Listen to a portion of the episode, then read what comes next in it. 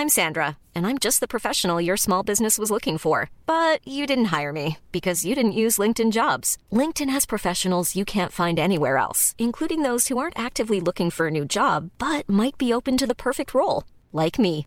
In a given month, over 70% of LinkedIn users don't visit other leading job sites. So if you're not looking on LinkedIn, you'll miss out on great candidates like Sandra. Start hiring professionals like a professional. Post your free job on linkedin.com/people today.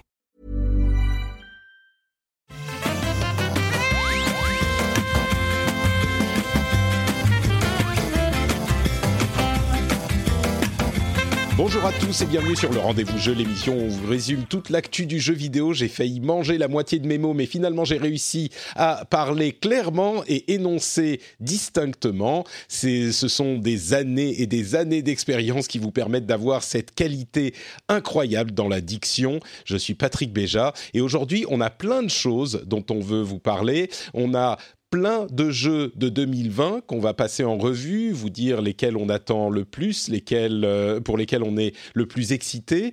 On a plein de news également avec Sony qui a annoncé ne pas aller à l'E3 cette année non plus et Microsoft qui explique que euh, tous leurs jeux seront compatibles sur leurs deux générations de consoles pendant au moins un ou deux ans. Ça euh, provoque des conversations parfois un petit peu animées. Et donc, on a aussi euh, des jeux auxquels euh, on a joué. Moi, j'ai joué à des jeux de 2019 auxquels j'avais pas eu le temps euh, de jouer l'année dernière, qui m'ont, dont certains m'ont plu et d'autres un petit peu moins. On vous évoquera tout ça avec tout un tas de news en plus. Un épisode bien dodu. Et donc, je vais pas perdre plus de temps que ça et vous présenter les deux co-animateurs pour euh, l'émission. En premier lieu, Jika, qui nous revient du CES il y a quelques jours. Euh, Ton voyage américain s'est bien passé T'es bien arrivé, euh, bien de retour chez nous, ça va?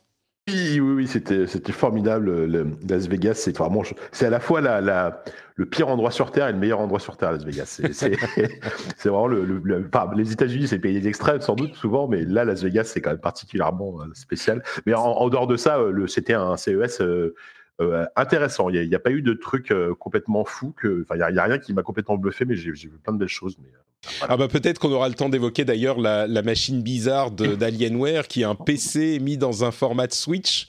Euh, C'est ça, j'y, j'y ai joué, donc euh, ouais, je pourrais t'en dire deux mots. Ouais. Bon, bah, on en parlera peut-être un peu quand on parlera des plateformes. Euh, donc, Jika est un habitué de l'émission, mais on a aussi une nouvelle qui nous rejoint pour la première fois. Héloïse Linossier, bonjour, comment ça va Héloïse? Bon- Bonjour, ça va très bien et toi? Ah bah écoute, euh, moi je suis en forme, on est en train de faire le rendez-vous jeu, donc je suis toujours content, tu vois, euh, plein de joie. Euh, merci Je vois, je vois. Merci de euh, te joindre à nous pour cet épisode. Tu as euh, eu un parcours dans la presse assez divers et tu viens de rejoindre l'équipe de nos amis de JV Le Mag, chez qui tu n'es pas juste aujourd'hui maintenant, tu, tu travailles de chez toi, donc tu peux pas lever la main et les saluer de notre part, mais j'espère que tu leur feras une bise de, euh, de notre part euh, quand tu iras la prochaine fois au boulot. Mais bien sûr, ils sont toujours dans nos cœurs de toute manière. Exactement. Euh, bah écoutez, je pense qu'on peut euh, se lancer immédiatement parce que comme je le disais, le programme est lourd. Euh, donc on va parler de toutes ces choses-là, non sans bien sûr prendre un tout petit instant pour remercier les gens qui soutiennent l'émission sur Patreon. Je parle spécifiquement aujourd'hui de Le Notch, Pierre Lebert, Jean-Georges Levieux, Benjamin, Antoine, Guillaume Borde, Arnaud, Snub, ou Chub plutôt, Troufignou et Laurent Chevillon. Merci à vous tous et à tous ceux qui soutiennent l'émission sur Patreon. C'est grâce à vous que l'émission continue et je vous remercie du fond de mon cœur. Le lien est dans les notes de l'émission pour ceux qui veulent soutenir également. Bon alors. 2020, grosse année. Euh, on va voir dans la liste des jeux que j'ai choisis. Alors, il y aura peut-être pas tous les jeux de l'année non plus, mais il y en a une bonne partie et surtout les plus gros. Euh, et puis, ce qui est intéressant, on va le voir quand je vais parler de tout ça, c'est que pour l'essentiel, on a une tripotée de jeux jusqu'en juin. Et puis en juin, au moment de l'E3, euh, tout à coup, ça devient le trou noir et on ne voit plus rien parce que, on s'en doute, les euh, gros éditeurs euh, gardent leurs cartouches pour les annoncer après les annonces des grosses consoles, du moins c'est ce qu'on imagine. Et donc tout ça devrait se débloquer à l'E3, mais déjà le début de l'année est assez énorme. Et je vais me lancer avec, on va dire, les deux premiers mois. Euh, en janvier, alors on a euh, Monster Hunter Iceborne, l'extension qui est déjà sortie sur PC, euh, Yakuza Like a Dragon qui sort aujourd'hui, mais au Japon uniquement. Il sortira dans le reste du monde dans le courant de l'année. C'est important parce que la série Yakuza est une série un petit peu de, niche, mais qui est un sleeper hit en puissance. Et cet épisode, ça pourrait être celui qui l'amène sur le devant de la scène. Il y a Warcraft 3 Reforged qui sort le 28 dans quelques semaines, qui a raté sa fenêtre de 2019, mais qui arrive un tout petit peu après. En février, on a Dreams, un truc vraiment bizarre de chez Sony qui est en développement, qui avait annoncé était annoncé, si je ne m'abuse, au lancement de la PlayStation 4. C'est presque mm. plus une plateforme de euh, développement à la limite qu'un jeu, mais on va voir, on va en parler un petit peu. Il y a euh, Street Fighter V Champion Edition qui arrive le 14 février aussi. Ceux qui ont déjà Street Fighter V peuvent acheter l'équivalent, mais il sortira donc la version définitive de Street Fighter V moi, j'en parle presque parce que j'espère que ça veut dire qu'il est terminé et que ça annonce Street Fighter 6, mais bon. Il y a une version spéciale de Bayonetta et Vanquish qui arrive le 18 février. Le 20, on a Persona 5 Scramble, le jeu euh, à la Destiny Warriors. Et le 28, Iron Man VR qui pourrait sembler être euh, une petite plaisanterie euh, parce que c'est un jeu de réalité virtuelle, mais et il sera exclusif sur PlayStation VR. Mais tous ceux qui ont mis la main dessus euh, semblent dire qu'il est plutôt convaincant et que c'est assez kiffant de jouer à Iron Man en réalité virtuelle. Donc voilà pour un début d'année qui était beaucoup plus fourni quand on y pensait il y a quelques temps, qui a été un petit peu élagué. Mais parmi ces trucs-là, est-ce qu'il y a des choses qui vous parlent particulièrement? Peut-être Jika pour commencer? Euh, franchement, là, le, disons que moi, moi, titre perso, jusqu'en mars, il n'y a, rien qui me fait vibrer. Je crois que tu as oublié aussi euh, Dragon Ball Z Kakarot euh, qui sort bientôt, là. Ouais, je le. ah, eh, c'est un gros jeu, hein. il est hyper attendu. Hein. Ouais, c'est vrai, c'est vrai, c'est de ma faute. J'en ai pas beaucoup parlé parce que, mais bon, oui, d'accord, ok. Dragon Ball Z, genre l'action RPG de Dragon, de, enfin, de l'action RPG, ouais, c'est ça, que, que, tous les fans attendent un peu. Bon, après moi, moi titre personnel, ça m'est égal, mais non, en fait, si, franchement, s'il y en a un limite que, sur lequel je jetterais très clairement un œil, c'est Warcraft Reforged parce que parce que c'est Warcraft 3 et que, que j'aimerais bien retrouver un peu les sensations de, de l'époque. Euh, Yakuza, j'ai un doute. Est-ce que c'est celui avec les combats au tour par tour ou pas ou C'est ça, oui. C'est celui qui change un petit ah peu. Ah ouais. Tout à fait. Ouais, bon, celui-là, j'attends de voir parce que moi j'aime bien quand même le système de Enfin, je veux dire, on n'a plus de vrais bons beat'em all à l'ancienne euh, en 3D euh, et, Yakuza, c'est un peu le, un des derniers bastions euh, bastion baston petit, petit jeu de mots euh, de, ce genre et du coup le, fait qu'il passe au tour par tour je ouais je suis pas trop convaincu quoi donc euh, franchement euh, il n'y a pas il y a pas il y a pas grand chose là en janvier février pour le coup pour moi là. Euh, Dragon Ball Z Kakarot, ça sort ce soir. Enfin, c'est le 17, ah demain. Donc euh, oui, oui, on est on est en plein dedans là. Donc à tous les fans qui attendent Dragon Ball Z Kakarot et qui se demandaient pourquoi je l'avais pas mis dans la liste, merci Jika, tu es là pour eux. oui, c'est un RPG qui reprend vraiment l'histoire de Dragon Ball Z et qui le fait de manière visiblement assez fidèle. Et le truc, c'est que sur toutes ces licences, à part Dragon Ball Z Fighters, pardon, Dragon Ball Fighters euh, oui, c'est ça, euh, qui était une vraie réussite. Je j'ai toujours un petit peu de doute sur ces jeux-là qui sont tirés de, licence. Ils ont tendance à être un petit peu paresseux, mais peut-être que celui-là ne l'est pas et c'est de ma faute. Enfin, je suis coupable de ne pas. À, avoir, mais après, justement, après la réussite de Dragon Ball Fighter Z, euh, je me dis que voilà, peut-être qu'ils ont, fait les choses bien et surtout c'est un genre de jeu euh, qui, a, pas été, euh, enfin pas, qui a pas beaucoup été exploré par la licence. Donc euh, je peux comprendre que les fans, en tout cas de, de, l'univers, soient attendent énormément. Enfin, on attend énormément. Peut-être qu'ils vont être déçus, j'en sais rien, mais voilà. Non, t'as raison, t'as raison. Bah écoute, donc bah, on saura, on aura toutes les réponses très très vite puisque c'est dans quelques heures qu'il sera disponible. Héloïse, tu me disais avant de lancer l'enregistrement que Dreams était un, était un truc qui t'intriguait pas mal. C'est vrai que c'est un petit peu bizarre, mais qu'est-ce que tu, tu, tu attends de, de, ce truc? J'ai même, je peux presque pas dire euh, de ce jeu, quoi. Ouais, non, euh, en fait, euh, si, c'est un jeu, mais qui propose aussi d'être créateur de jeu. En fait, je m'explique un peu. C'est Media Molecule, les créateurs de Little Big Planet, qui sont derrière ce truc. donc ils ont commencé à en parler, comme disait Jika, il y, a, il y a un moment, ou toi, je ne sais plus. Et, moi, et en fait, ouais, c'était toi, excuse-moi. Et en fait, tu contrôles un petit lutin qui va te permettre euh, voilà, de, de, de, créer un jeu en, en, tirant les objets, en les créant, etc. Mais l'intérêt, en fait, vraiment pour les joueurs comme nous qui n'avons pas forcément euh, la fibre de créateurs de jeux vidéo, c'est de pouvoir en fait euh, jouer aux jeux qui vont être disponibles grâce à ces créateurs-là, qui vont être créés sur Dreams. Et euh, par exemple, j'avais un petit euh, truc sympa qui est sorti euh, il n'y a pas longtemps.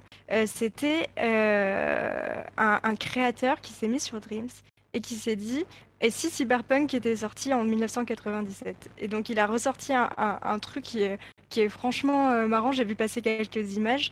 voilà, en fait, c'est plus le, le fait de pouvoir d'avoir cet accès à plein de jeux de petits créateurs qui m'intéressent plus que le fait de pouvoir créer un jeu en lui-même. C'est bah, vrai que comme ça. C'est vrai que c'est un. J'ai l'impression que peut-être les gens ne réalisent pas à quel point le, le créateur de jeux est poussé. Euh, on a vu, il est disponible en early access depuis un moment et on peut faire vraiment n'importe quoi. Euh, et, et, parce que quand tu le décris en disant on joue un petit personnage qui va euh, nous qui va nous permettre de déformer les objets machin, on, on se dirait peut-être bon c'est un petit créateur de niveau pour un truc qui est déjà fait. Il y a des, des en early access, il y a vraiment tout type de jeux euh, qui ont été créés. Genre, il y a même une suite euh, de, de, audio qui est tellement compliquée que ça te permet de faire n'importe quelle musique. Enfin, il y a, c'est vraiment, c'est presque un, un, outil euh, tierce partie de développement, quoi. qui est, ouais, et c'est assez rafraîchissant. Par rapport à ce que propose Sony jusque-là, en fait, de cette liberté-là, mmh. que je trouvais qu'on avait perdu un peu cette, cette folie d'accepter de, se lancer dans ce genre de projet. Donc euh, moi, ça, ça, me botte pas mal. Après, à voir euh, si euh, y a un assez grand pour que la proposition de jeu soit intéressante. C'est ça le problème, c'est que c'est tellement compliqué. Alors, il est certain qu'il y a des gens qui vont se plonger dedans et faire des choses. Euh, moi, c'est pas forcément ce qui me, ce qui m'attirerait. Je suis curieux de voir ce que ça va donner, mais c'est vrai que euh, ça sera. Je pense que c'est un petit peu comme Little Big Planet quand on parle de médias molécules. On est un petit peu mhm. dans cette mouvance forcément, euh, mais j'ai l'impression que ça va être une communauté hyper active, hyper euh, intense mais je ne sais pas si ça va être une grande communauté. Je, crains un peu que ce soit le genre de projet très ambitieux dont les amateurs extérieurs lancent le truc de temps en temps en se disant ah euh, bon il y a tel truc qui a été développé, euh, ça a l'air sympa, je vais le tester. Mais j'ai l'impression que ça demande tellement de temps et d'investissement et d'énergie que si tu veux faire tant de trucs, c'est un petit peu le problème avec les, les modes de jeux classiques. Et il y a des modes qui sont incroyables et qui étendent la durée de vie d'un jeu. Mais là, c'est presque si tu veux faire autant de boulot, autant sortir un vrai jeu et le sortir pour de vrai, quoi. Je sais pas. C'est un gros point d'interrogation, ce, ce projet, mais qui est intéressant, ça, c'est certain, ouais. D'autant plus que c'est une exclu, du coup, à PlayStation. Donc, ouais, euh, ouais. Voilà. Donc à voir effectivement, Dreams, euh, ça intrigue euh, pas mal et ça arrive donc dans un mois à peine. Euh, et puis là, on passe à mars. Héloïse, est-ce que tu peux en cours d'enregistrement de, maintenant repasser sur ton autre micro? Parce que j'ai l'impression que, en fait, je t'ai demandé de changer de micro avant d'enregistrer. J'ai l'impression que là, il est un petit peu moins, un petit peu moins bon au final. Ouais. Donc essayons. Pendant que je, je présente les ça marche. Pendant que je présente les jeux de mars, euh, qui sont euh, du coup beaucoup plus nombreux et beaucoup plus intéressants. Ah, donc on entend Héloïse qui met son nouveau micro, merci, enfin son nouveau ancien. Alors pour le mois de mars, qui est quand même beaucoup plus fourni, là c'est... Enfin, en même temps, on a eu des, des, des, retards qui ont été annoncés. Bon, je, je me lance. Mois de mars, on avait le 3 euh, mars, Final Fantasy VII Remake, qui a été décalé, là on vient de l'apprendre, au 10 avril. Bon, c'est pas euh, un énorme retard, mais du coup le mois de mars s'allège un petit peu. On a quand même le 11 Ori and the, Will of the Wisps, le 13 Nioh 2, le 20 Doom Eternal, Animal Crossing New Horizons et Vampire the Masquerade, the Masquerade Bloodlines 2. Euh, le 31, Persona 5 Royal, euh, qui est déjà sorti au Japon, mais qui, est, euh, qui sera disponible dans le monde. Et à un moment en mars, Half-Life Alix, la version VR, enfin le jeu en VR de, Valve. même sans Final Fantasy VII, qui est décalé de juste un mois, ça fait quand même une sacrée dose de, de, jeux vidéo. bah, même question, Jika, il y a un truc qui t'intrigue, qui t'intéresse là-dedans? Bah là, ça y est, on parle quoi. Là, c'est-à-dire que là, on va rentrer dans un tunnel.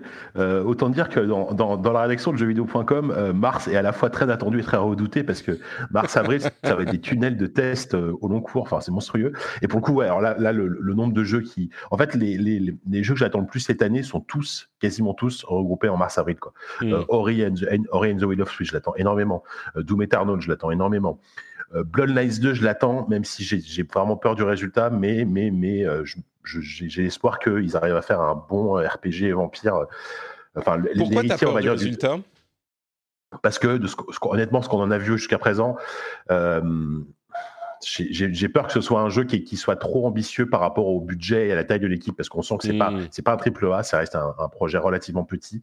Et malgré tout, il y, a une, il y, a une, vraie ambition technique en plus qui est. Bon, le résultat, bon, enfin, bon voilà, pour le moment, le, le, ce que j'en vois me m'emballe pas, mais bon, voilà, j'ai quand même l'espoir d'un truc très bien.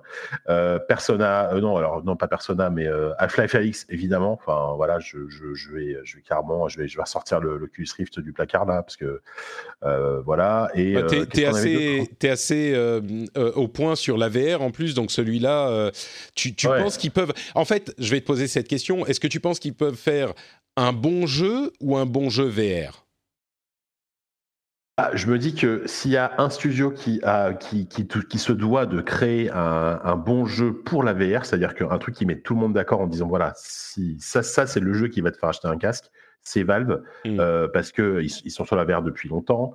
Euh, ils ont même créé un casque, euh, ils ont même construit leur propre casque et et jusqu'à présent, ils ont alors certes, ça fait des années qu'ils n'ont pas sorti un jeu Half-Life, mais ils n'ont jamais déçu avec un jeu Half-Life, même si les équipes ont changé entre temps, etc.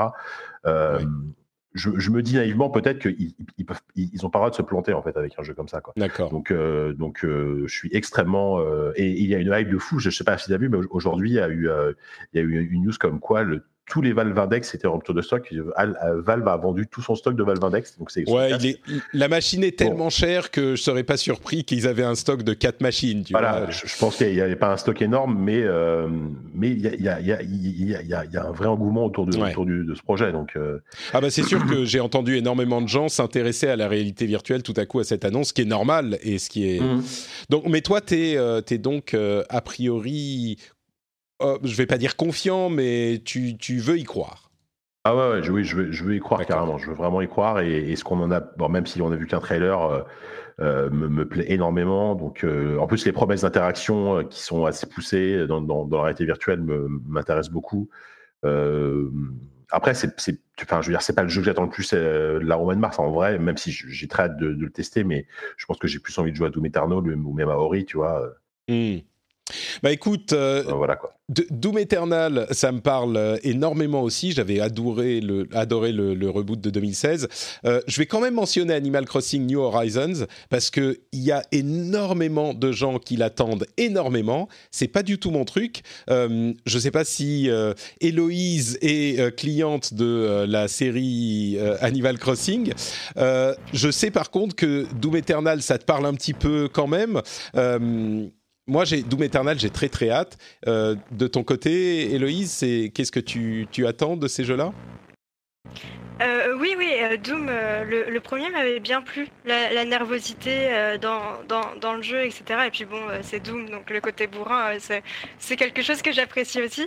mais au-delà de ça, je pense que c'est surtout très important pour Bethesda parce que euh, tout simplement parce que après la, la, difficile sortie de Fallout 76 et les sorties prochaines, on ne sait pas trop quand, de Starfield et, et, de, et de The Elder Scrolls 6, euh, bah c'est compliqué en fait. Ouais. C'est compliqué, je pense. Et, euh, et le fait d'avoir été repoussé de novembre jusqu'à jusqu'à janvier n'arrange pas les choses. Jusqu'à mars, ouais. C'était censé. Ouais, jusqu'à mars, pardon. D'autant plus que c'était censé être un peu le, le, morceau de bravoure de, de Stadia, quoi. Euh, ouais, ça, ça ils ont dû accueillir la nouvelle avec, euh, avec euh, attention chez, chez Stadia, oui. qui en plus ils ont réussi à se rater partout par ailleurs, mais ouais, ils, ils jouent ça, gros mine de rien chez, avec, enfin ils jouent gros. C'est vrai qu'en dehors de Doom Eternal, à moins qu'ils annoncent des trucs à l'E3, euh, ils n'ont pas grand-chose qui arrive bah du côté de chez Bethesda. Non. Mm.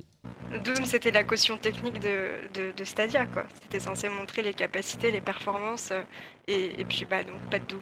Donc, ouais. Euh, à, à, voir euh, pendant le 3, mais c'est vrai que c'est pas concluant pour le moment, on va dire. Ouais. Euh, est-ce que euh, New Horizons, euh, Animal Crossing, ça te, ça te parle ou c'est pas ton truc? Bah, c'est pas particulièrement mon truc, mais j'ai toujours été assez fascinée par l'enthousiasme qu'il y a autour d'Animal Crossing. C'est fou, hein il y a des gens qui, qui adorent. C'est et c'est même pas un jeu de niche, c'est un jeu qui se vend énormément. Mais j'ai l'impression que il y a des gens qui adorent, qui vivent pour Animal Crossing, et les gens qui s'en foutent. Il y a, il y a pas d'entre deux, je crois. Je... Oui, et puis, même ça peut, ça peut même devenir, comme euh, de nombreuses licences Nintendo, mais un produit euh, d'appel pour la Switch, quoi. C'est ça qui est fou. De, sortir un jeu euh, enfin, des années après et que ça puisse encore lancer des achats pour la Switch, quoi. Ah oui, non, mais t'as as complètement raison. Il y a des gens qui attendent Animal Crossing pour acheter la nouvelle plateforme, ouais c'est même, c'est même une, euh, souvent il y a même souvent des éditions collecteurs de la console. Je sais que ça a été le cas sur la DS ou la 3DS, euh, spécial Animal Crossing, et ça se vendait mais par kilo. Euh, il y a, enfin, il y a vraiment des, des, des, un engouement autour de cette licence. Et moi, en fait, vous m'entendez toujours là? Oui, oui. Non, mais on boit tes paroles, euh, c'est juste. Oui, oui. Et, moi, Animal Crossing, c'est vraiment le, genre de licence que, j'aimerais vraiment aimer, en fait. Euh, à, quasiment à chaque fois qu'il y a eu un épisode, enfin, je me souviens avoir joué à l'épisode DS, voire même celui 3DS, j'ai pris le jeu, j'ai essayé de m'y mettre, j'y ai joué peut-être 5, 10, 15 heures. Et puis au bout d'un moment, je me dis non, mais en fait, non, quoi. J'arrive pas, j'arrive pas à rentrer dedans, quoi. Et, là, je suis sûr que je vais encore me faire avoir pour la version Switch. Hein. C'est possible que je jette un œil et que, et que je lâche l'affaire au bout de, au bout de quelques heures, quoi. Mais voilà. Écoute, euh, je... je... trouve, je trouve l'univers super mignon. Je trouve l'ambiance est trop cool. Euh, c'est juste que ce côté bac à sable, euh, un peu comme les Sims, tu vois. Enfin, voilà, faut, faut vraiment voir ça comme l'équivalent des Sims chez, chez Nintendo, même si c'est très différent sur plein de points. Mais en termes de, de comment dire, en termes de en termes de sensation de jeu, en termes de ce que ça, peut t'apporter. Voilà, c'est une sorte de, ouais, de jeu euh, euh, auquel tu joues à la fois pour passer le temps à la fois pour. Euh, il n'y a, pas de but en soi. Voilà, faut pas, faut pas oublier que c'est un, un, jeu bac avant tout. Quoi. Ouais, ouais. et Héloïse, tu as vu mon, mon message sur Discord? Euh, non, attends, je regarde. Ouais, d'accord. Euh, et puis je vais du coup euh, continuer avec les jeux d'avril. je, oui, qu'est-ce qu'on a en avril? Alors, bah, Resident Evil 3 remake, qui après la réussite explosive de Resident Evil 2, bah, il y a la moitié de la terre qui l'attend. Final Fantasy 7 du coup, qui est décalé au, 10. le 16, oh bah là, Cyberpunk 2077, qui est, je pense, en, en l'un des deux prétendants au jeu de l'année déjà, alors qu'on ne sait rien de cette année encore, ou presque. Le 24, Trials of Mana Remake, Seiken Densetsu 3. Les gens qui jouaient à la Super Famicom importée du Japon s'en souviendront tous avec émotion. Il y avait deux gros RPG japonais à l'époque, euh, Final Fantasy VI en Europe et aux États-Unis. Je crois qu'il était peut-être qu'aux États-Unis, qui était euh, en fait marketé comme le 3 euh, chez nous, et Seiken Densetsu 3 qui n'était pas sorti, si je ne m'abuse, et du coup auquel on jouait en japonais comme des abrutis, parce que la plupart d'entre nous ne comprenaient rien, mais on y jouait quand même. Euh, le 28, il y a Gears Tactics, et à un moment, normalement en avril, il y a Minecraft Dungeons, un action RPG dans l'univers de Minecraft qui a l'air très sympa quand même. Donc, euh, bon, je pense que sans euh, avoir besoin de me lancer dans la divination, je peux imaginer que pour JK au moins, le jeu attendu, c'est Cyberpunk 2077 oui, bah oui, évidemment. Euh, Cyberpunk 2077, ouais, c'est. Vrai que je, je, sais pas si je, vais raconter une, légère anecdote. C'est quand même un jeu. Euh, à l'époque où je travaillais pour le magazine Joystick, donc on était en, 2000, euh, on était en 2012, on était en 2012, c'est ça. c'est un jeu que je suis allé voir chez CD Projekt parce qu'il faut, faut quand même pas oublier qu'il avait été annoncé avant The Witcher 3. Euh, ça, ah, je m'en souviens pas. J'avais l'impression que l'annonce avait été faite à cette euh, quand on a eu le trailer à le 3 il y a trois, il y a deux trois ans. En fait, initialement, Cyberpunk 2077 a été annoncé avant avant The Witcher 3 ah et euh, donc énorme hype au moment de l'annonce, et sauf que très rapidement, donc notamment moi quand je suis allé chez CD Projekt à l'époque, j'ai strictement rien vu du jeu. J'ai juste eu des interviews de développeurs et interviewé le créateur du jeu de rôle papier parce que c'est tiré d'un jeu de rôle papier, Mike Pondsmith. Et entre temps, il y a eu, il y a eu l'annonce de The Witcher et Cyberpunk est, est complètement, est, est, complètement passé en mode sous-marin et est ressorti il y a quelques années. Donc voilà. Donc autant te dire que même à titre personnel, par rapport à ma, à ma carrière de, de, journaliste dans le jeu vidéo, ça, ça, fait quelque chose de le voir sortir, quoi, parce que c'est un jeu que j'attends énormément. Oui, bah attends, il euh, reste 4 mois, hein, on sait pas, ils peuvent encore nous dire ah bah non finalement. Euh... Oh, imagine, ouais, s'ils le repoussent. après, euh, après, je. Non, là, je, crois pas trop. ouais, j'espère que ça va être très réussi, mais il y a, y, a, y, a y, a, y a une attente tellement forte sur ce jeu parce que c'est des projets, parce que c'est leur jeu, euh, leur premier jeu après The Witcher qui est, vraiment le jeu qui les a révélés, hein, même si euh, The Witcher 1 et 2 sont, d'excellents jeux, ça n'a pas eu succès du, du 3. Euh, c'est un univers qui est différent. Enfin, ils sont, vraiment attendus au tournant et, j'espère que, le jeu va pas décevoir. On, verra. Moi, je suis Enfin, je suis confiant, mais bizarrement, j'ai un petit peu peur, tu vois, que ce soit justement, mmh. on, attend tellement que qu'au final, tu dis bon, ok, c'est pas c'est pas si dingue que ça, quoi, tu vois. Bah, Donc, euh, bon. Disons que ça serait difficile de euh, tenir, enfin, d'atteindre la, la, hype euh, stratosphérique qui s'est euh, développée autour du jeu. Ah, ça. Et, et puis en plus, c'est un jeu qui est en euh, première personne, euh, c'est un jeu tellement ambitieux. Il y a l'histoire de mmh. Kenny Reeves qui est dans le truc aussi, qui fait un petit peu star power, euh, qui en même temps, enfin, oh, c'est un petit peu les, les darlings de, du monde de, du PC et des joueurs. Ils sont sur un statut tellement élevé chez CD Projekt euh, que c'est difficile de pas être au moins un peu déçu au final. Euh, ça sera difficile, mais c'est pas impossible. Ils ont un, un, et puis et puis ils ont quand même beaucoup de choses à prouver parce que ils, ils ont ils ont approuvé aussi que c'est un studio qui peut euh, mener un autre projet d'ambition à, à, à, bien à, à, terme et surtout en faire un gros succès. Euh, il, il, faut enfin c'est peut-être le moment ils, ils vont peut-être prouver qu'ils peuvent être l'équivalent d'un Rockstar euh, de l'Europe de l'Est, quoi. C'est-à-dire Rockstar, mm. euh, que quand ils ont fait Red Dead Redemption, euh, ça a été un succès incroyable. Et pourtant, c'était une nouvelle licence, c'était un nouvel univers, c'était pas GTA. Là, tu vois, c'est pas, c'est un peu l'équivalent. Donc, c'est vrai qu'ils ont beaucoup de choses à prouver avec ce jeu. Et, euh, et voilà, donc on, on, on, verra. Et à, à contrario, c'est marrant. Moi, à la limite, enfin, je, je, je l'attends presque autant, mais pour des raisons complètement différentes. Resident Evil 3 Remake, c'est l'exact inverse. C'est je sais exactement ce que ça va être. Je sais exactement ce que je vais avoir et c'est exactement ce que je veux, en fait. Euh, après, avoir, après avoir joué aux deux, tu vois, c'est le même moteur, c'est un jeu qui a été développé en, en un an, un an et demi. Euh, voilà, et, et j'ai adoré le 2. Alors, je l'avais cité dans mes jeux de l'année, la, la dernière fois. Et, et, et, là, bon, bah, ça, ça, va, ça va être la même chose, mais avec euh, le Resident Evil 3. Et je suis ravi, exact, je suis ravi d'avoir exactement ça en fait. Ouais. Donc, euh, je me fais pas, je me fais pas de trop de soucis pour Resident Evil 3 remake.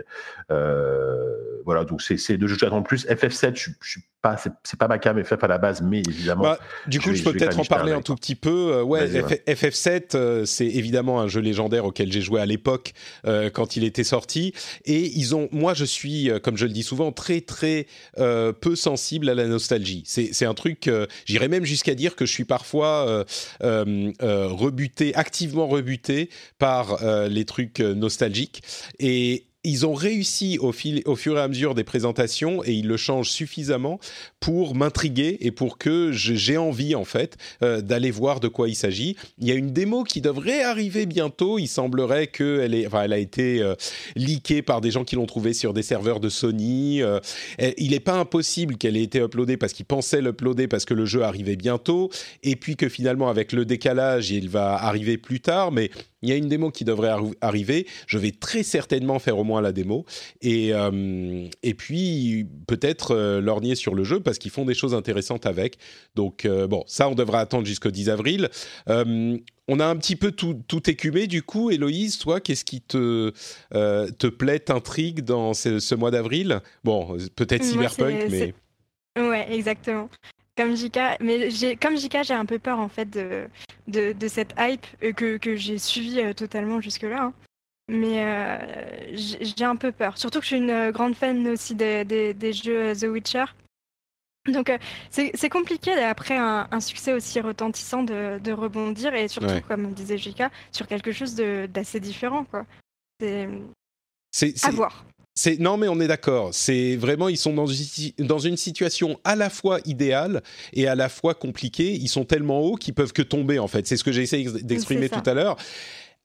En, réuss en réussissant tout, ils restent à la même place et ils confirment leur euh, situation euh, glorieuse. Euh, mais s'ils se plantent un peu, ils risquent de redescendre d'un cran. Mais à vrai dire, il n'y a pas vraiment de raison qu'ils ne fassent pas un jeu au moins très bon et en plus, ils sont tellement habitués à faire plaisir aux joueurs, parfois de manière un petit peu, mhm. un petit peu facile mais mais qui est pas qui, qui est pas invalide. Hein, mais euh, donc bon, mhm. je suis je suis sûr qu'on va avoir notre lot de euh, regarder dans la boîte de Cyberpunk 2077, il y a une vraie carte euh, en pas en tissu parce que c'est pas médiéval fantastique, mais il y a tel petit bonus, il y a tel petit truc et le petit mot qui dit aux joueurs merci beaucoup. Nous on fait pas de microtransactions de telle et telle nature. et Ça, ouais. tous, les, tous les DLC gratuits. Ouais, bah, enfin euh, tous les DLC, non. Il y a les gros DLC, mais. Bah, Blood and Wine, c'était euh, c'était pas gratuit, Blood and Wine, si? Oui, mais c'était Blood and Wine. Non, non, mais Blood and Wine, c'est presque un nouveau jeu, quoi. Mais... Bah voilà, tu pouvais jouer 30 heures à Blood and Wine. Hein, donc, euh, c'est vrai, c'est vrai. Non, mais c'est ça, oui, complètement. Et bon, je, je le mentionne parce que euh, c'est pas pour faire le, le, le rabat-joie de service, mais il faut pas oublier que euh, CD Projekt Red, euh, contrairement à la plupart des autres studios, en particulier les studios américains et je crois euh, euh, japonais, ils ont des subventions de l'État polonais en, substantielles. Mm-hmm. ils ont aussi des coûts de production avec des, des, des programmeurs, des animateurs, des employés payés au salaire polonais, qui sont moins élevés que ailleurs dans le monde occidental, et euh, ils ont quand même une culture, on espère que maintenant ça va mieux, mais une culture du crunch qui est l'une des pires, euh, d'après ce qu'on a entendu, de, de du, du, monde du jeu vidéo. Donc c'est pas pour euh, rabaisser CD Projekt ou leur jeu, pas du tout, au contraire, moi je les trouve tout à fait, comme je le disais, éclatants, mais quand on dit euh, c'est les héros euh, du, du, jeu vidéo, contrairement aux, aux affreux euh, d'ailleurs qui font les choses juste pour, pour entuber tout le monde, il y a, y a, ça à garder à l'esprit aussi, même si ça, ça, ça reste vrai qu'ils qu'ils ont, comment dire, ils caressent vraiment les joueurs dans le sens du poil, et c'est une bonne chose. Je suis pas en train de dire que c'est pas une bonne chose, mais bon. Bref, voilà. Évidemment, puis faut, faut c'est important de le rappeler. Mm. Bah oui, si je faisais le parallèle avec Rockstar aussi, c'était pas complètement innocent parce que euh, clairement, moi, à mon avis, là, l'équipe de Cyberpunk, ils doivent être en, train de cruncher comme des dingues depuis plusieurs mois là pour finir le jeu. Et enfin, euh, moi, moi, je, moi, je sais pas, d'illusion sur le fait que sur un projet pareil, euh, ils crunchent pas quoi. honnêtement. Ouais, disons que ne pas cruncher, je pense que c'est pas possible sur les gros projets comme ça, mais j'ose espérer qu'il y a eu tellement de bruit fait autour du crunch ces dernières un an, deux ans que J'espère, pas qu'ils crunchent pas parce que ça c'est pas possible, mais euh, qu'ils ont des, des, conditions un petit peu meilleures que ce qu'on a connu euh, cette décennie et peut-être par le passé, qu'on fait un petit peu plus attention à ça. Je sais pas si c'est le cas, mais, mais, mais j'espère. Ça a fait tellement de bruit. Euh, si il y avait des histoires aussi horribles que euh, ce qu'on a entendu ces dernières années, J'imagine, surtout avec la sortie qui se rapproche, qu'on aurait, il y aurait toujours quelqu'un pour envoyer un mail à Jason Schreier ou à quelqu'un de, ce type-là pour dire euh, voilà comment ça se passe vraiment chez CD Projekt pour euh, ce jeu que tout le monde adule. Donc j'espère que les choses vont mieux, mais bon, on ne sait pas. on ne sait pas, on sait pas, c'est mm. difficile euh, et c'est toujours difficile de, de, de, de, ne pas y penser malgré tout. Enfin, tu vois, au moment de la sortie de Red Dead 2, Ok, Red Dead 2 est un jeu tellement énorme. Enfin, c'est le genre de jeu où il y a, y, a, y, a, y a, un tel, il y a, y a un tel, il y a un tel, comment dire, il y a un tel amoncellement de travail, il y a un tel, il y a un tel souci du détail que, que même avec une équipe de 200, 300, 300 personnes, il faut, faut, faut, faut, vraiment pas se faire d'illusions sur, sur le, le, mm. le, les heures de boulot qui ont été abattues. Quoi. Et, et, puis je pense que le crunch en soi, euh, c'est une notion qu'il faut manier avec, euh, avec prudence, mais dire le crunch n'est juste pas possible jamais nulle part, euh, c'est pas la solution non plus parce qu'effectivement il y a des périodes où il faut travailler plus et puis si les gens mettent leur âme dans les trucs et qui veulent travailler plus, je pense que c'est légitime. Il y a des gens qui veulent effectivement se mettre à bosser plus, mais il faut une certaine mesure, il faut rester raisonnable et il faut pas que ça soit tout le temps. Euh, je pense que le gros gros problème du crunch, c'est quand ça devient un crunch permanent. Si tu bosses comme un fou pendant euh, un, deux, trois mois, quatre mois pour finir un projet qui dure euh, trois ans on peut le comprendre. Si c'est sur les trois ans que tu bosses 60, euh, 70 euh, heures par semaine, là, clairement, euh, il y a un plus gros problème. Ah, mm. le, problème, généralement, c'est aussi surtout que si une personne, deux personnes, trois personnes acceptent de travailler plus, c'est que tu peux difficilement, toi, en étant en équipe avec ces personnes-là, refuser. Et c'est aussi ça le problème de, dire que accepter de travailler plus, c'est pas grave, mais ça, ça, peut l'être quand on travaille en équipe comme ça et que qu'on n'est pas prêt à faire ce genre de choses, qu'on n'a Mm. pas la situation pour, etc. Ouais, ça peut être de manière très insidieuse et, et dans ce cas-là, Mhm. il faut que le management soit hyper attentif à ces choses-là. Euh, et évidemment, je crois que ça, on n'y est pas encore. Euh, je pense que euh, et je ne sais pas si on y arrivera un jour, mais bon. Bref, euh, donc voilà pour Cyberpunk. Bah, du coup, je voulais faire une remarque rapide, mais euh, on, a, couvert le truc. Et puis ça, ça vaut pour la plupart des studios de développement encore aujourd'hui. Pas tous, heureusement, mais je pense que petit à petit, on va dans la bonne direction grâce à tout le bruit qui a été fait autour. Donc euh, bon, on verra si cette année, on a encore des, journalistes qui nous sortent des lièvres dans ces domaines, sur ces gros jeux peut-être. On arrive en mai.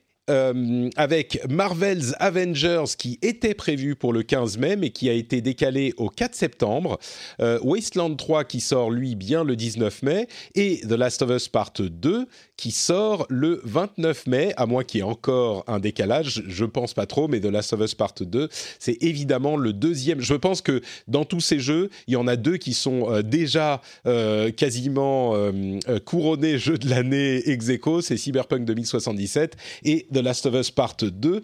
Euh, on verra ce qu'il en est quand ils sortent effectivement. Bon, je commence avec, avec Héloïse. Est-ce qu'il y en a un que t'attends plus? Et oui, euh, The Last of Us Partie 2. Yes Euh, évidemment. Euh, oui, en fait, le, le premier titre, a, si je me trompe pas, a été élu jeu préféré de la décennie de la rédac de, de JV. Ah bah ça si me surprend pas, pas. c'est des gens bien chez JV, donc oui oui, C'est parfaitement adapté. Et, euh, et ouais, donc au- au-delà même de, bon, on va pas revenir sur, sur des scénarios fantastiques, un gameplay euh, excellent, etc. Enfin, j'espère. Mais au-delà de ça, je trouvais que c'était super important qu'un jeu euh, d'une telle ampleur et qui a déjà euh, prouvé, enfin, que le titre euh, de la série ait prouvé que c'était un jeu d'une telle ampleur, représente des, des, personnages clés LGBT. Donc ça, je trouve ça super important. Parce Ah, que ça veut dire qu'on avance enfin sur ces questions dans, dans le jeu vidéo. Parce que pe- pendant la dernière décennie, ça a été un peu compliqué. Euh, on a eu des, des exemples de, de femmes fortes, de, de- même de personnages LGBT un peu plus forts, mais euh, rarement des, des personnages clés, des, des protagonistes, quoi. Donc euh, j'attends ce jeu autant pour euh, ce gameplay que pour euh, le changement peut-être de dans la création d'un jeu vidéo et dans les personnes qu'on peut impliquer dans les minorités qu'on peut impliquer dans les jeux vidéo. C'est vrai qu'on a tendance à pas le voir quand on a le nez dessus et quand on regarde les choses au quotidien, on a l'impression que les choses n'avancent pas. Euh, mais si on regarde où en était la représentation euh, de la femme et des minorités au début de la décennie précédente et quand on regarde maintenant, alors c'est pas tous les jeux, c'est pas de la manière idéale tout le temps, euh, mais je pense effectivement, comme tu le dis, qu'on avance petit à petit. Ce que je me dis à chaque fois que je vois un personnage euh, gay ou lesbien dans un jeu vidéo, surtout quand ils s'embrassent, à chaque fois je me dis ah bah oui c'est quand même les lesbiennes qu'on va montrer s'embrasser. Le jour où on verra deux hommes s'embrasser en gros plan comme ça, je me dis on aura vraiment avancé Euh, parce que c'est quand même facile de faire un enfin facile. Oui, c'est quand même plus facile de faire s'embrasser deux femmes euh, pour un public euh, euh, euh, d'hommes qui vont à, à moitié, euh, pour la moitié d'entre eux, se dire euh, avoir des fantasmes salaces plus ou moins. Bon, j'exagère, mais vous comprenez ce que je veux dire. C'est plus facile de faire s'embrasser deux femmes sur un écran de jeu vidéo. Si on avait dans Call of Duty, euh, euh, je sais pas, euh, Lieutenant Price et euh, son, son, son, son contact euh, afghan qui se roule des pelles, je pense que ça passerait beaucoup moins bien. donc, fais exploser le Gamergate là. exactement. C'est ça. Donc bon, on n'y est pas encore complètement, mais oui, comme Et tu ouais, dis, ouais, oui, non, ça avance quoi. Dans, dans, dans, dans le cas de The Last of Us, je trouve que en plus c'est fait avec énormément de subtilité et de, Ouais. et de, de finesse en fait. Et, euh, et le fait de l'avoir d'avoir introduit cet, cet aspect du personnage dans le DLC, si je me trompe pas, The, The Last Ouais. of Us, euh, ça a été fait de manière euh, vraiment su- super super subtile en fait. Et, et, euh, et, le- et ce qu'on en a vu dans les cinématiques et tout.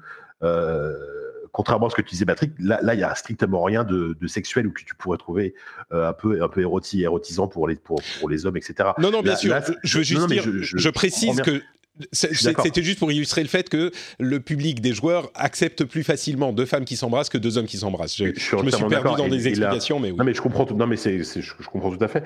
Et l'un des rares cas essayé, c'était Mass Effect à l'époque, où mettait en scène des amours, euh, homo, euh, enfin homosexuels, que ce soit homme ou femme, parce que tu pouvais le choisir. Mais c'est vrai que c'est vrai qu'il y a encore du boulot là-dessus. C'est encore un petit peu différent quand c'est euh, dans une histoire, un jeu de rôle où tu peux choisir tous tes partenaires, machin c'est mm -hmm. différent d'une histoire vraiment narrative, euh, euh, dirigée, où ça fait partie. Et là où c'est bien fait avec euh, Ellie, c'est que c'est une composante du personnage, c'est juste une caractéristique comme le fait qu'elle soit euh, la couleur de ses cheveux ou je sais pas, c'est pas un, un, un, truc qui la définit. Et ça, c'est effectivement, en tout cas de ce qu'on en a vu jusqu'ici.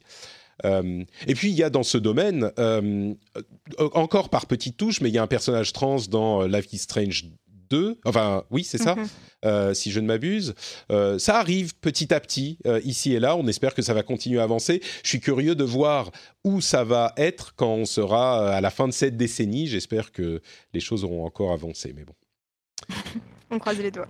Mais donc oui, The Last of Us Part 2, moi, c'est aussi mon jeu de la décennie, de la vie, The Last of Us, le premier du nom. Donc celui-là, évidemment, je l'attends avec grande impatience. Euh, un, un, mot sur Marvel's Avengers, peut-être. Euh, décalé, donc là, beaucoup plus que Final Fantasy VII, du même euh, éditeur. Décalé, donc, de plusieurs mois.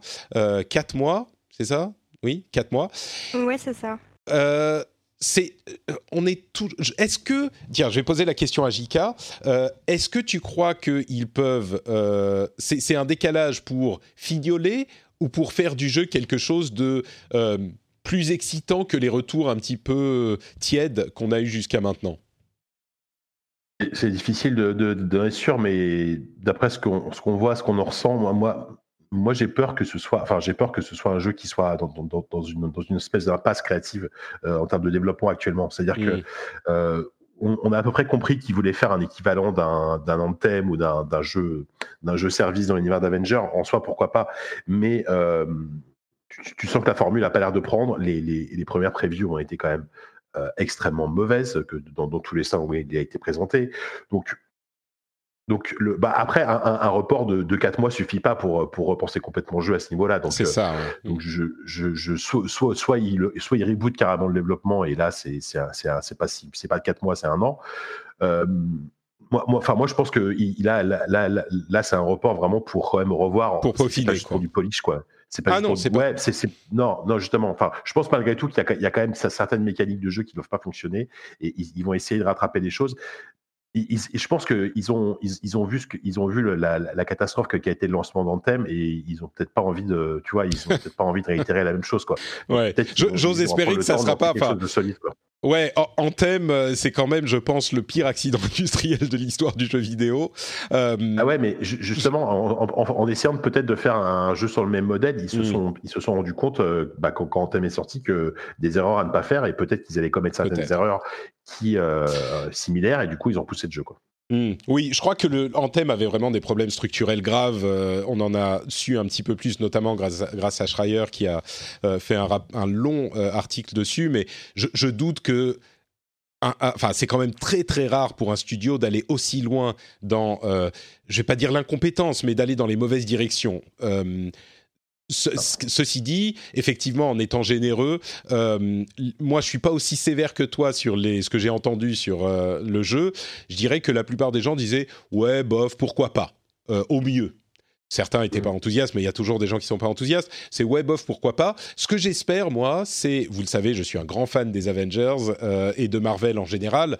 Ce que j'espère, c'est un jeu qui soit même juste sympa au niveau du gameplay, mais avec le, euh, la couche Avengers par-dessus, qui est une vraie valeur ajoutée pour les gens qui aiment bien, de la même manière que quand on, on en a beaucoup parlé quand on parlait de euh, Jedi Fallen Order, c'est un jeu qui est sympa, euh, dont on aurait beaucoup beaucoup moins parlé si c'était pas un jeu Star Wars, et le fait que ça soit un jeu Star Wars en soi a une valeur et rend le truc plus attrayant. C'est un petit peu ce que j'espère maintenant pour Marvel's Avengers. Je vous avoue que avant d'avoir eu les premiers retours, j'aurais espéré une réussite éclatante comme Spider-Man. Maintenant, j'ai revu mes attentes à la baisse. Peut-être que du coup, on sera agréablement surpris avec une sortie le 4 septembre, décalée de 4 mois. Comme tu le dis, Jika, c'est pas tout à fait juste du polish, c'est pas non plus une, euh, une refonte complète, c'est euh, du, du, du, rattrapage, du repensage de certains de, trucs. De, l'équilibrage de certains trucs. Bon, on verra. À voir.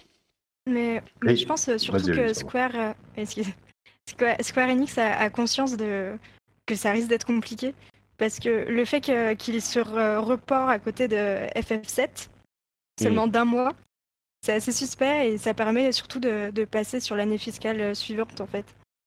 Donc euh, être ainsi sur l'année fiscale de, de, Marvel's Avengers et peut-être d'essayer de, de, limiter la casse quoi. Tu veux dire euh, qu'il repousserait euh, FF7 d'une année fiscale pour euh, compenser des, des, résultats moins élevés que qu'espérer sur Avengers pour qu'il soit dans la même année fiscale? C'est, j'avais pas pensé à ça, peut-être. Peut-être. Hmm. c'est une hypothèse parce que ce report d'un mois, j'avoue que après bon, il y a eu la Ligue aussi qui pourrait être une des raisons. Je sais pas. La, la quoi, pardon? Les, les fuites qu'il y a eu par rapport à FF7. Je me Peut-être que le fait de le, reporter d'un mois, c'est dû aux fuites. Ah, ça, ça, je pense pas, non. Ça, je pense pas. Je pense que c'est pour faire du polish, euh, effectivement, ou pour cette raison que tu as évoquée, euh, que j'avais pas vraiment, euh, à laquelle j'avais pas vraiment pensé. Ça serait bah, peut-être possible, ouais. Franchement, l'année fiscale, ce serait pas étonnant, hein, parce que hmm. c'est vraiment. Oh non, mais me, me dites pas ça. Je veux qu'il soit bien. Non, mais le repousser. Non, mais justement, le, le, le, jeu est prêt. Enfin, en fait, euh, tout le monde est à peu près sûr que le jeu est prêt, il est terminé. C'est juste que pour. Ah non, mais moi je parle de, Avengers. Je ah, tu parles d'Avengers, ah, oui. Si, si décale Final Fantasy VII pour avoir un gros titre cette année fiscale-là, pour compenser le fait qu'Avengers soit pas bien, ah. je suis déçu, tu vois, pour Avengers. Je, pense c'est pas nécessaire que les jeux soient mm. liés, soient liés. Enfin, que les deux soient liés, mais, mais disons que c'est tellement une valeur sur FF7 Remake en termes de, de, de, vente que, que c'est un choix qui, qui peut sembler assez logique, tu vois. Peut-être, peut-être. Euh, donc voilà pour tout ce qu'on sait. Après, il y a des trucs, euh, euh, énormément de choses. Alors, Dying Light 2 doit sortir au deuxième, deuxième trimestre. Ghost of Tsushima sur l'été. Et puis on a tout l'hiver, enfin tout, le, tout le, reste de l'année sur lequel on aura sans doute des attentes, enfin des annonces à l'E3, comme je le disais, énormément de choses. sans doute Halo Infinite, peut-être Senua's Saga, les trucs dont on n'a pas beaucoup entendu parler, comme Starfield ou Elder Scrolls 6, euh, Breath of the Wild 2 qui pourrait montrer le bout de son nez, Metroid Prime 4, Bayonetta 3, Watch Dogs Legion dont on n'a pas parlé, un nouvel Assassin's Creed qui serait Ragnarok ou Kingdom, enfin un truc dans le Nord, Skull and Bones aussi qui a disparu, euh, le nouveau jeu de Rocksteady, sans doute un jeu Batman qui, Batman, qui n'en finissent plus de teaser, euh, Beyond Good, and Evil 2 peut-être, Spelunky 2 que beaucoup de gens attendent, Hollow Knight Silk Song, Elden Ring qui va donner des frissons à de nombreux auditeurs, euh, Flight Simulator qui va arriver, un nouveau Call of Duty, enfin... tout ça, c'est des trucs qui, au moins la moitié, va sans doute sortir. J'exagère. Une bonne partie euh, va sans doute sortir euh, cette année. Et parmi ces trucs, il y a d'énormes, il y a des gros gros morceaux quoi. Donc bon, de Dying Light 2 à Call of Duty, des, des choses qui, et on conclut là-dessus, des choses qui vous intriguent? Euh, bah moi ouais enfin intrigue non mais disons que finalement en fait je disais tout à l'heure que les jeux que j'attendais le plus euh, et ça, ça sorti en février mars mais il y a quand même d'autres trucs. Moi, moi Dying Light 2 je l'attends énormément. Euh, j'ai beaucoup beaucoup beaucoup aimé le premier de, ce que j'ai vu. J'avais été à une démo Gamescom euh, ça a l'air vraiment, vraiment très très bon. Euh, et Pour ceux qui savent pas, c'est jeu de zombies et parcours, on va dire. Euh, dans, un open world et surtout le 2, alors ça peut être casse-gueule, mais a une véritable ambition narrative où vraiment, et là, et là les démos en tout cas qu'on a eu vont vraiment dans ce sens, où vraiment les, tu, les, actions que tu peux faire ont vraiment un impact sur l'environnement en fait, vraiment qui est assez fort en fait. C'est Techland, c'est ça, C'est ceux qui avaient fait euh, Dead Island, si je ne Dead Island, et, ouais, voilà. Et Techland, c'est un studio, ils ont vraiment commencé très bas à faire des jeux très très mauvais, et à chaque jeu en fait ils s'améliorent. Mm. Et euh, Dying Light était vraiment une très bonne surprise. En plus, ils ont euh, ils ont Chris Avlon, donc qui est un, qui un, un, auteur de, de RPG très connu à l'écriture, donc ah, je suis, euh, je suis quand même bien chaud sur, euh, Dying Light 2. J'étais en train de vérifier, j'ai l'impression que c'est un studio polonais. Hein. Je vois plein de noms polonais. Euh. Oui, c'est polonais, ouais, ouais, c'est polonais, c'est tout à fait. Ouais. Et, et l'autre, parce que parce qu'en fait, je pense que c'est un de mes jeux de la décennie. le premier jeu, c'est Hollow Knight Silksong que j'attends avec avec tellement d'impatience. Enfin voilà, donc je suis là, celui-là, je, pareil, j'attends tellement, j'attends tellement le Nintendo Direct où ils vont nous dire Hollow Knight Song disponible maintenant sur Switch, tu vois. J'espère que ça va être comme ça, que ça va être comme pour le premier, tu vois, que je me jette sur la console et que voilà quoi. Donc, euh, donc voilà, c'est ces deux jeux. Après, juste pour terminer, clairement, il y, en a, j'y crois très peu en 2020. Euh, Breath of the Wild, Metroid Prime, euh, Beyond Good and Evil 2. Ouais, et puis Starfield et Elder Scrolls dont on n'a rien vu du tout, euh, effectivement, c'est ça va pas être ah, cette ouais. année, quoi. Ouais, mais en même temps, euh, quel, quel, va être le gros jeu de la rentrée, de, le, enfin le gros jeu de, euh, novembre-décembre pour Bethesda? On n'en sait rien parce que c'est encore trop tôt. Et euh, traditionnellement, ils ont toujours un, gros truc à, à, sortir à la, fin de l'année, qui marche plus ou moins. Hein. Et bah justement, est-ce que est-ce qu'on n'aura pas une grosse surprise, genre mm. Elder Scrolls 6 qui sort, qui sort en novembre? Ouais. On sait jamais. On sait jamais. À voir. Héloïse, il y a des trucs que tu attends là-dedans? Ouais, justement, The Elder Scrolls 6, moi, c'est euh, vraiment le jeu que, que j'attends le plus. Mais bon, voilà, euh, on a vu juste, je crois, un paysage de loin avec une musique. Euh, voilà, donc forcément. En même temps, Bethesda, ils nous ont fait deux ans de suite. voilà un jeu dont vous n'avez jamais entendu parler et, il est dispo dans deux mois. Donc peut-être on pourrait, avec beaucoup de bonne volonté, se, se prendre à en rêver, ouais. Ouais, ouais, moi, moi j'espère, j'espère franchement, mais. et pour le coup, avec les nouvelles consoles, pourquoi pas euh, Ça pourrait être un énorme coup de, Bethesda. Euh, imagine s'ils sortent euh, à cheval sur les deux consoles, un, enfin peut-être même qu'ils l'appelleront Skyrim 2 pour pour capitaliser sur la, la popularité du, du titre ça serait, euh, enfin, c'est immédiatement encore un candidat au, au jeu de l'année, quoi. Donc, euh. Oui, totalement. Et, et, et, Bethesda, ils ont une image, ils ont une image de marque à, à, à, regagner là, parce que à rattraper, parce qu'entre Fallout 76, euh, voilà, enfin, j'en parle même pas. Autant les jeux, les jeux tiers de studios tiers, donc les, les, Doom et compagnie sont plutôt bien accueillis, autant les jeux en interne là, depuis depuis quelques temps, enfin surtout avec Fallout 76, mhm. ils ont ils ont vraiment tout intérêt financièrement pour eux et même en termes de vente à, à balancer un Elder Scrolls 6 non, mais tu t'imagines Elder c'est un truc que tu c'est un truc que tu développes pas pour rattraper une image. Tu peux pas quoi. C'est un truc qui prend 5 ans à développer. Bien sûr. Euh. Mais, mais j'ose espérer qu'il est déjà en développement depuis au moins 4 ans. Quoi. Faut pas s'il vous plaît quoi. Enfin. Ouais, Héloïse. Euh, d'autres choses? Ouais, c'est surtout celui-là. Après, moi, j'avais été pas mal euh, intriguée par Watch Dogs Légion. Et hmm. ce, choix de pouvoir euh, incarner euh, n'importe quel personnage. Mais j'ai assez peur, pour, hmm. pour, te dire, parce que c'est une promesse qui est quand même assez importante et assez difficile à mettre en place. Et, et donc j'attends de voir. Si pour rattraper un personnage qui n'était pas très charismatique dans, dans, les jeux précédents, ils ont choisi de, de, de faire quelque chose d'aussi... de, fantaisiste quoi. Ouais, je, ouais, je, je serais preneuse, mais, mais j'attends de voir.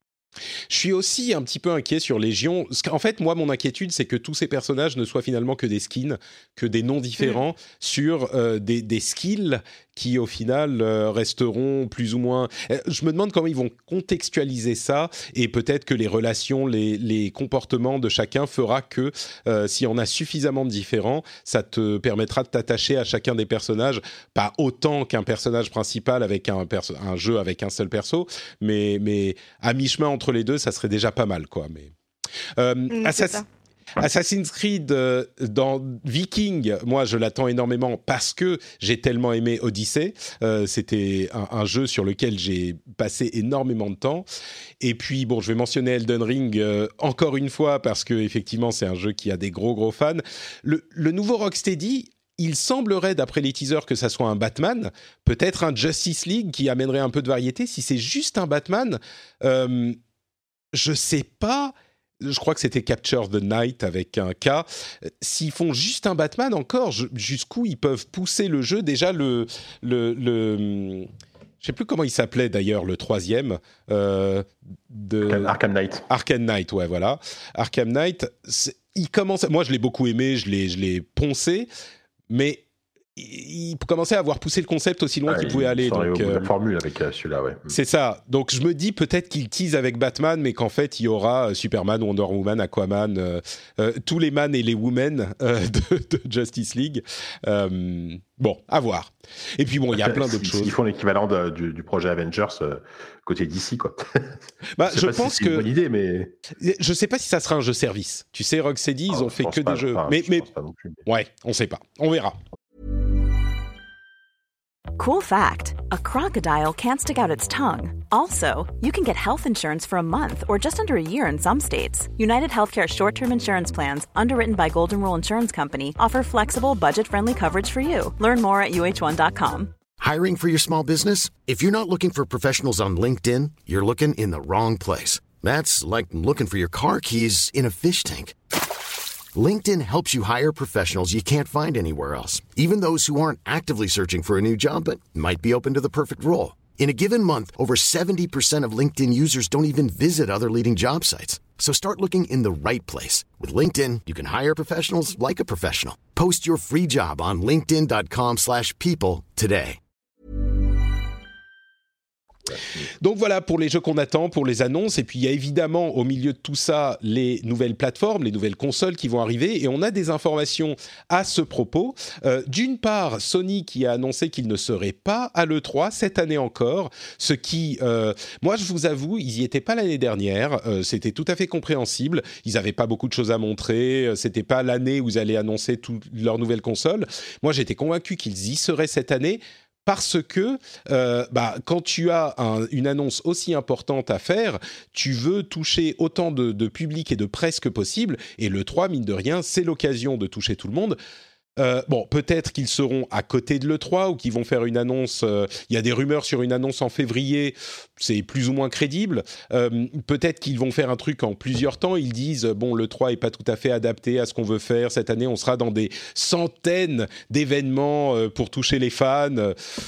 Des centaines, à mon avis, c'est surtout qu'ils vont faire leur PlayStation State of Play pour annoncer la console et qu'ils vont faire ça par Internet, mais ça, pose des questions sur la stratégie de Sony, ça pose aussi des questions sur l'avenir de l'E3.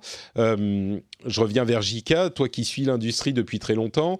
Euh, L'E3 est de moins en moins important, mais bon, Microsoft y va quand même. Hein, donc là encore, ils auront le, le, le, le boulevard euh, ouvert. Est-ce que, qu'est-ce que tu, fais Qu'est-ce que tu penses de cette annonce de Sony? Ah, c'est vrai que Microsoft, ils sont chez eux déjà, donc c'est enfin, les États-Unis, donc ils ont tout intérêt, c'est normal qu'ils y soient. Puis là, ils ont un boulevard maintenant, c'est tant mieux pour eux.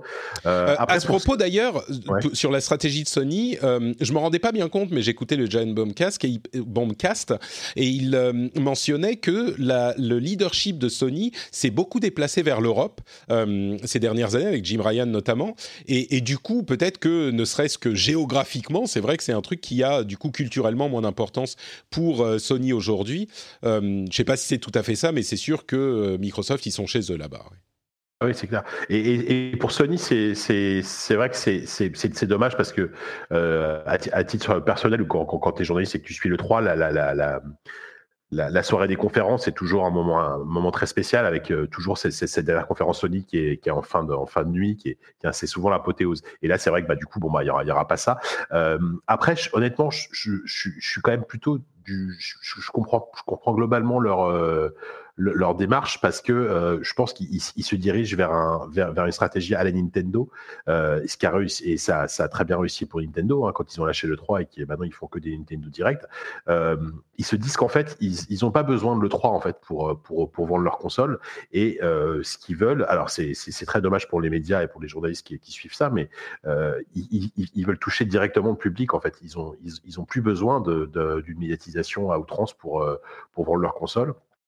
Et, euh, quand, on regarde tous- les constructeurs ou même, les éditeurs de jeux vidéo type Rockstar qui, sont jamais à des événements comme ça, euh, c'est parce qu'ils peuvent se le permettre. Et en plus, à chaque fois que du coup ils annoncent leur, leur propre événement, c'est énormément suivi. Enfin, c'est même probablement plus Mm. suivi que, euh, que finalement une conférence Sony à l'E3, tu vois. Euh, une, une conférence Sony à l'E3 qui est à 3 heures du matin euh, en France ou, ou, ou dans une bonne partie de l'Europe, euh, forcément, enfin, si, si, si Sony annonce un truc, voilà, à tel jour, telle heure, dans le monde entier, on vous présentera la, la PlayStation 5. Tout le monde est là, quoi. je- tout le monde est là. Tout le monde est là. Je, comprends, je comprends complètement la démarche. Mm. Alors, euh, moi, moi, je pense que ce qui, ce qui se passera, c'est qu'il y aura, il y aura, il y aura de la PlayStation 5 à l'E3, mais sur les stands des, des éditeurs tiers. Enfin, j'ose espérer que si la console est présentée avant, qu'il y aura des jeux, euh, des jeux, des, des jeux de la, de la prochaine génération euh, chez, chez Capcom, chez Square, chez, chez Ubisoft. Que, Ah bah, je Et- pense qu'elle sera et- présentée avant et qu'il y aura, oui, ça c'est évident, Oui. enfin c'est certain. j'ose espérer que, que, que, disons que les, les, les gens sur place pourront jouer à la PS5 quoi. Euh, mais mais voilà et franchement je suis pas Alors, je pense qu'ils sont extrêmement confiants sur le, sur le succès de leur PS5 et il faut faire attention parce que Sony, ça leur a joué, ça, leur a des tours un peu le, côté un peu prétentieux. ça leur a joué des tours à l'époque de la PS2, de la PS3.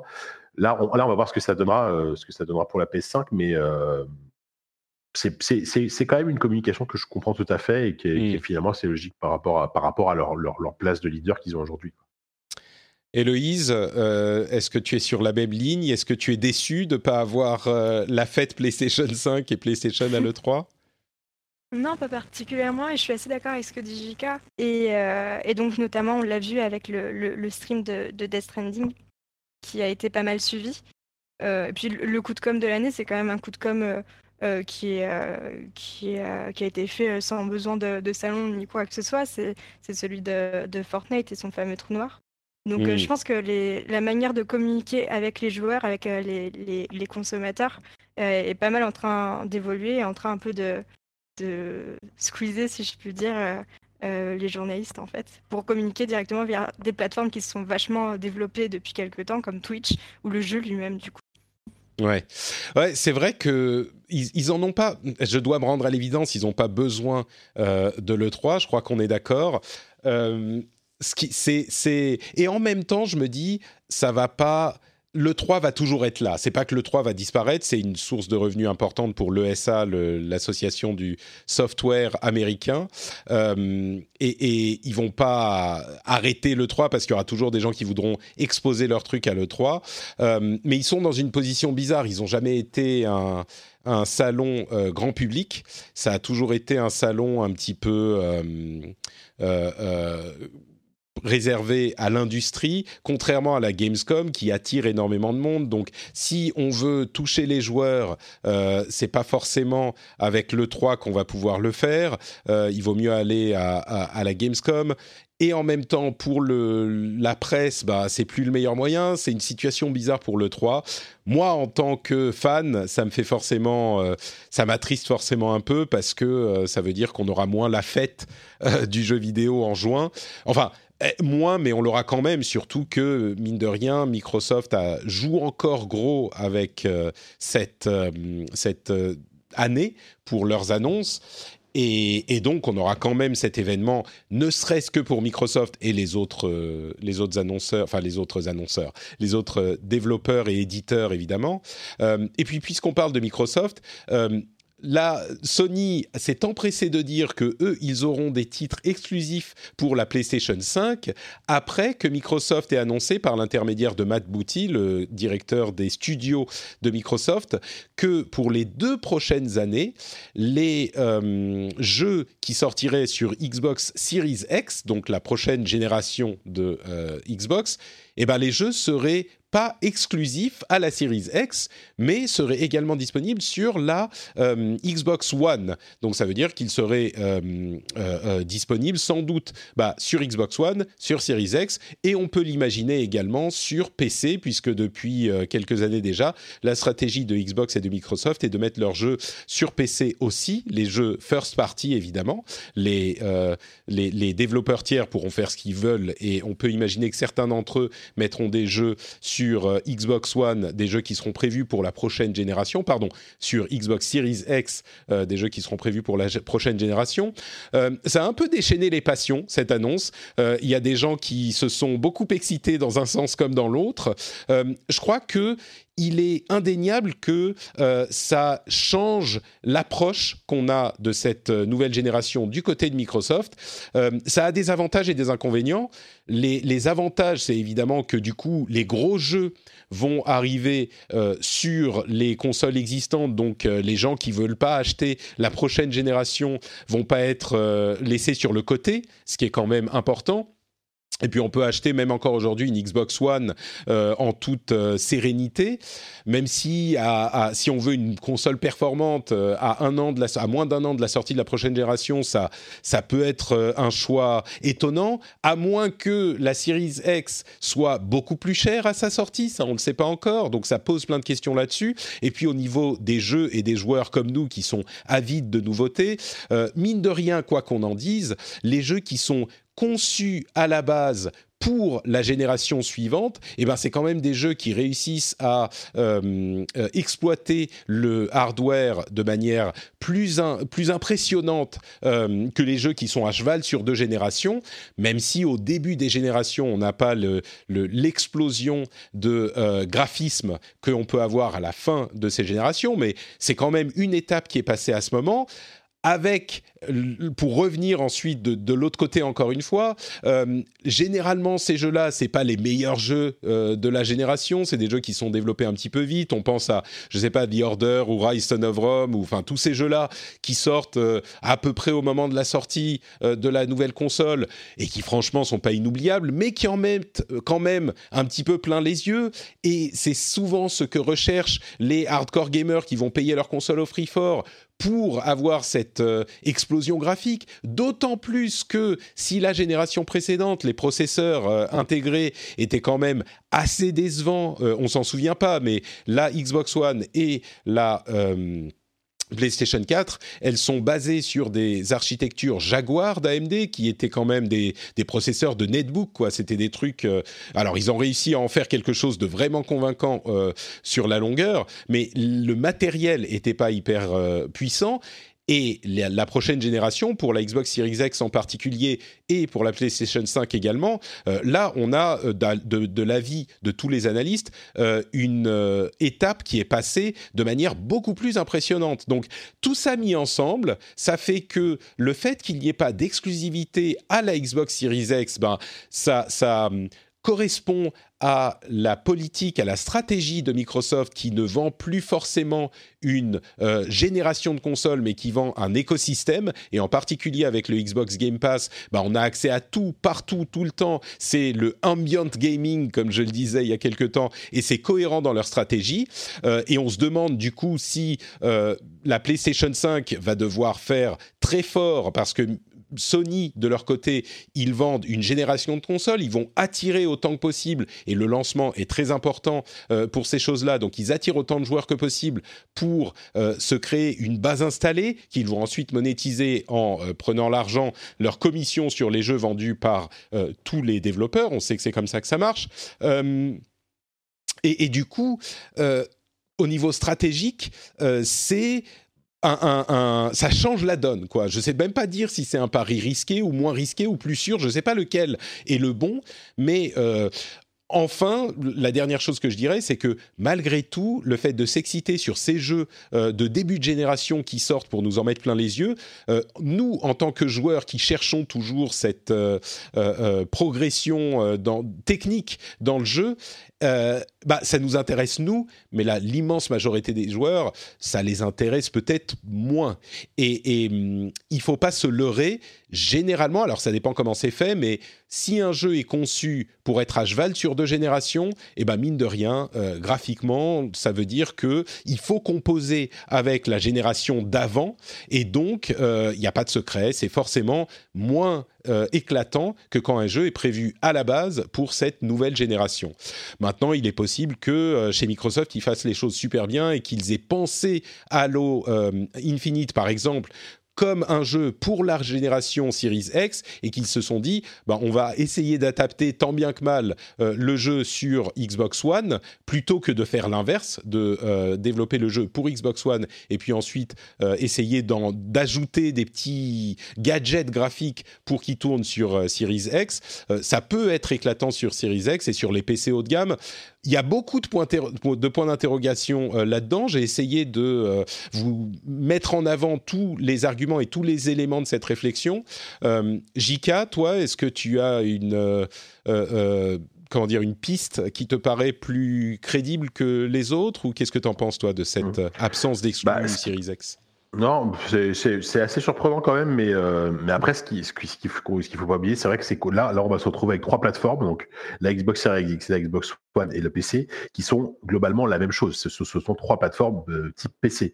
Donc, je pense que les, les, les, portages entre guillemets sont extrêmement faciles. C'est pour ça qu'aujourd'hui, Tu voulais parler de la PlayStation 5 aussi, hein Non? Euh, oui, et, la PlayStation, oui, et, aussi la PlayStation 5, mais dans, le cas de Microsoft spécifiquement, qui dit que tous nos jeux sortiront sur toutes les plateformes, mm. euh, c'est, je pense que c'est très facile entre guillemets d'adapter facilement leurs jeux sur toutes les plateformes, avec pourquoi pas juste entre, entre guillemets l'équivalent du, euh, du réglage des tailles médium et pas de ray tracing sur la Xbox One et ta version Series X, elle aura du ray tracing et tu pourras jouer en 4K à 60 FPS par exemple, alors que l'autre ce sera limité à du 30 FPS tu vois, je, je, je, schématise énormément, mais bah, c'est. Il y a quand même, il y a quand même un. un le truc, c'est que les vraies évolutions graphiques, il faut penser, et les vraies évolutions d'architecture même, il faut penser les jeux pour. Et c'est pour ça que sur PC, les évolutions sont euh, euh, généralement prennent beaucoup plus de temps parce que il faut le temps que la base installée soit suffisante. Et quand tu as un, un euh, un, nouvel, un nouveau composant. Le dernier, c'est le ray tracing avec les nouvelles cartes graphiques. Euh, elles sont sorties il y a quoi Un an et demi peut-être les, les, ah, C'était à, la Gamescom 2019-2018, donc il y a un, peu moins d'un an et demi, ouais, effectivement. Un peu moins d'un an et demi. Euh, et ben, on commence à peine à voir arriver des choses en ray tracing qui sont vraiment impressionnantes. Tu vois, on est, mmh. on est parce que c'était pas une étape claire sur laquelle on était tous en même temps. Ça veut pas dire que ça sera les meilleurs jeux qui, qui, qui soient, comme on le disait, les jeux qui viennent de sortir euh, euh, pour une nouvelle génération, généralement, c'est pas déjà inoubliable, mais graphiquement, ils envoient du pâté parce qu'ils sont prévus pour ça. Et, donc je rejette un petit peu cette idée qui est commune, qui est que oui, bah c'est comme sur les PC, les PC aussi ils font bien, euh, ça tourne sur toutes les toutes les composantes possibles. Oui, mais on est justement dans cette situation où il faut que ça tourne sur tout, et donc le nouveau matériel met très longtemps à être exploité parce que les jeux sont pas prévus pour à la base. Donc pour moi, il y a quand même cette précision qui est importante, quoi. Mais ça, on est d'accord, mais justement parce qu'on est en début de génération, parce que de toute façon, les développeurs maîtriseront pas forcément 100% euh, de l'architecture de leur console, quand bien même c'est très proche d'un PC, bah, Microsoft peut se permettre de sortir des jeux euh, multiplateformes et, et, et euh, d'ici un an, un an et demi, deux ans, j'en sais rien, quand quand euh, les studios euh, maîtriseront à fond euh, l'architecture de la Xbox Series X, bah là, ils sortiront des trucs que, que seule la, Xbox Series X et le PC, du coup, parce que je pense que de toute façon, Microsoft continuera à sortir ses jeux sur PC, pourront, pourront faire. Et, et, dans, le cas de la PS5, et, puis c'est aussi très, très représentatif de, des stratégies des, deux sociétés. C'est-à-dire que Microsoft, maintenant, ce eux, ce qu'ils veulent, c'est faire rayonner la marque Xbox, peu importe la machine. eux, eux, ce qu'ils veulent, c'est qu'on pense Xbox, qu'on joue sur PC, qu'on joue sur console. Donc ils sont, hyper ouverts à. on l'a vu, ces, dernières années, ils se sont ouverts à, toutes les plateformes. Ils ont même sorti des jeux sur Switch. Donc, donc, eux, ce qu'ils veulent, c'est que la marque Xbox rayonne. Euh, Sony, ils ont encore la culture de nous, on veut, on veut montrer notre savoir-faire technique avec une console. C'est la PlayStation 5 et, voilà.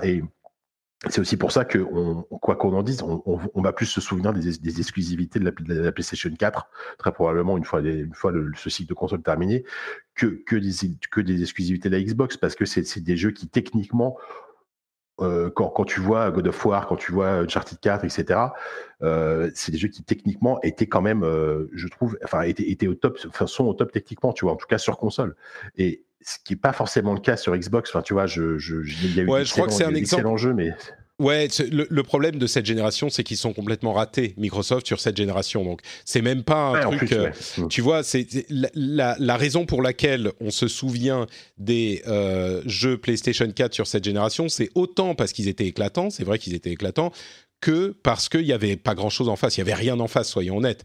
Euh, mm. Donc, il y avait des bons jeux, on pense à Forza et à Gears, mais enfin, euh, même ceux-là, c'était des jeux qui ont pas, euh, qui étaient pas éclatants. Donc, euh, je, ce que je veux dire, c'est que j'espère que la génération suivante va pas se passer comme ça, en dehors même de la question des exclusivités. Je pense justement que Microsoft s'est dit bon, on va se calmer sur les jeux, les, super gros jeux, jusqu'à ce qu'on ait une stratégie en place. Il se trouve que leur stratégie, c'est pas une prochaine génération, c'est la plateforme, et donc leur Halo Infinite, à mon avis, et les autres jeux qui sont en train de préparer, c'est ça qui va être leur vrai euh, euh, retour c'est ces jeux-là, pas les jeux qui sont déjà sortis. Et, c'est aussi pour ça qu'ils ont racheté quand même beaucoup de studios ces derniers temps, des studios qui, mine de rien, ont tous un, truc, une personnalité. quoi. Euh, mm. Obsidian, Double Fine, euh, tous ces studios qui ont rejoint Microsoft, ils, sont à même d'apporter quelque chose de leur patte pour que les exclus Microsoft soient moins, entre guillemets, génériques mm. que, que, que, ce que c'est aujourd'hui. Donc, euh, donc, voilà. Héloïse, on a, on a beaucoup parlé. Est-ce que toi, ça te Ça te parle tout ça C'est. Je fais confiance sur les questions tech. D'accord. bon, bah, en fait, tu nous fais confiance, mais il faut pas, parce que même nous, on n'est pas tout à fait sûr de ce qu'on dit. Il y a beaucoup de, changements et d'interrogations, donc. Mais des interrogations intéressantes. J'avais pas forcément envisagé, donc merci. Bon, bah, très bien. Euh, toujours question tech, il est possible qu'il y ait une nouvelle Switch? Alors, on en parle un petit peu depuis l'année de la sortie de la Switch, mais les rumeurs continuent à se faire euh, persistantes. Il y a eu un. Euh, tiens, des, images de, de brevets de, de, la manette de la PlayStation 5.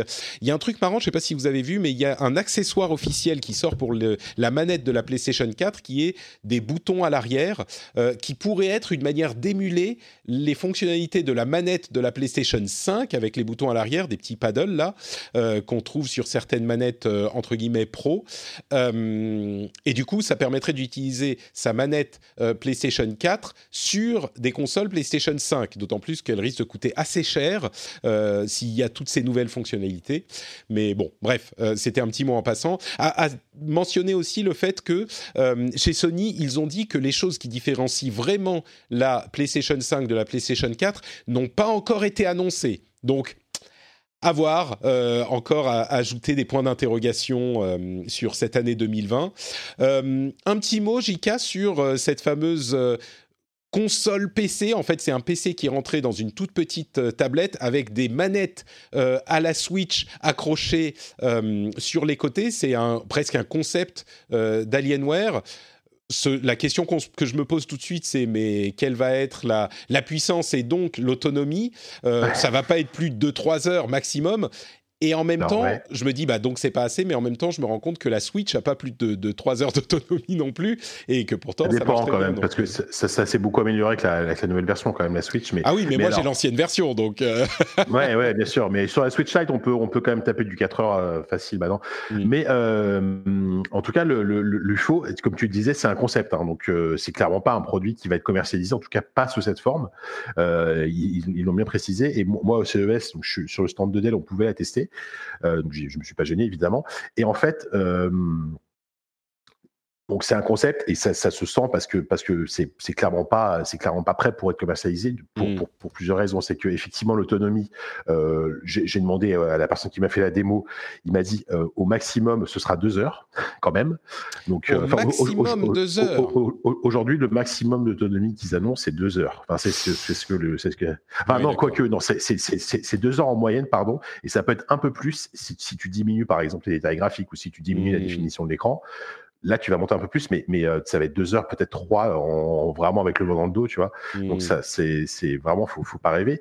Et en plus, euh, en termes de puissance, pareil, il faut, il, faut pas, il faut pas s'emballer parce que en fait, on, on, a eu, ça a été compliqué d'avoir des specs. Et Alienware enfin, refuse pour le moment, enfin, refusé de donner une, fiche technique euh, euh, précise. Donc, c'est un processeur euh, de, Dell, enfin, pardon, c'est un processeur Intel de dixième génération, et c'est un, ce qu'on appelle au niveau carte graphique, c'est un iGPU. Donc, c'est c'est le GPU intégré au processeur, donc type sur les PC bureautiques, les Intel HD, etc., les Intel HD graphiques, ces trucs comme ça.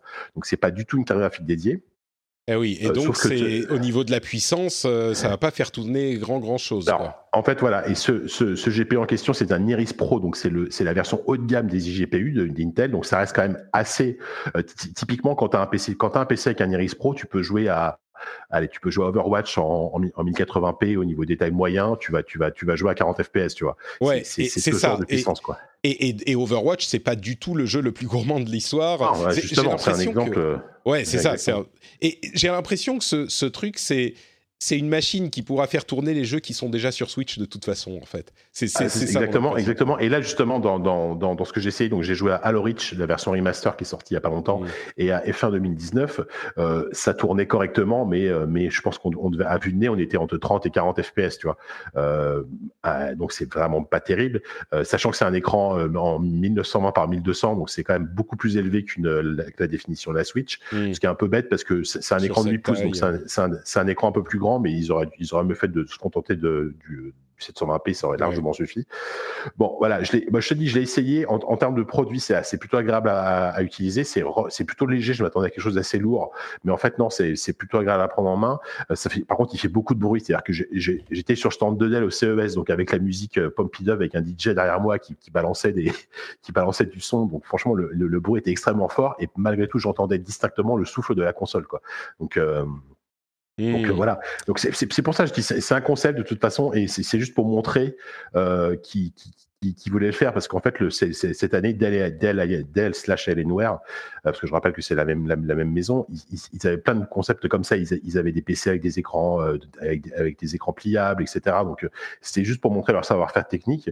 Donc, forcément, ça a beaucoup fait parler parce que tout le monde a, tout le monde a parlé du faux et tout le monde a voulu l'essayer, mais, mais, mais faut pas s'attendre à, une commercialisation proche, quoi. Bon, c'est un peu ce que, ce que j'attendais. Donc, bon. Vous emballez pas trop, quoi. Et, juste, si, si, si, si vous voulez vous intéresser à ce genre de produit, parce qu'il existe déjà des consoles euh, des, sous, Windows 10 qui sont plutôt intéressantes, allez jeter un œil à une marque chinoise qui s'appelle GPD, euh, notamment la GPD Win et Win 2, qui sont des, euh, des produits qui ressemblent beaucoup à, des DS, donc avec, avec un, un clamshell, enfin un truc à clapet, quoi, et qui sont pour le coup assez, assez, assez bien fichus et qui sont largement suffisantes pour faire tourner des jeux indés des choses comme ça. Donc moi, j'ai la une et, et je, je m'en suis servi pendant très longtemps.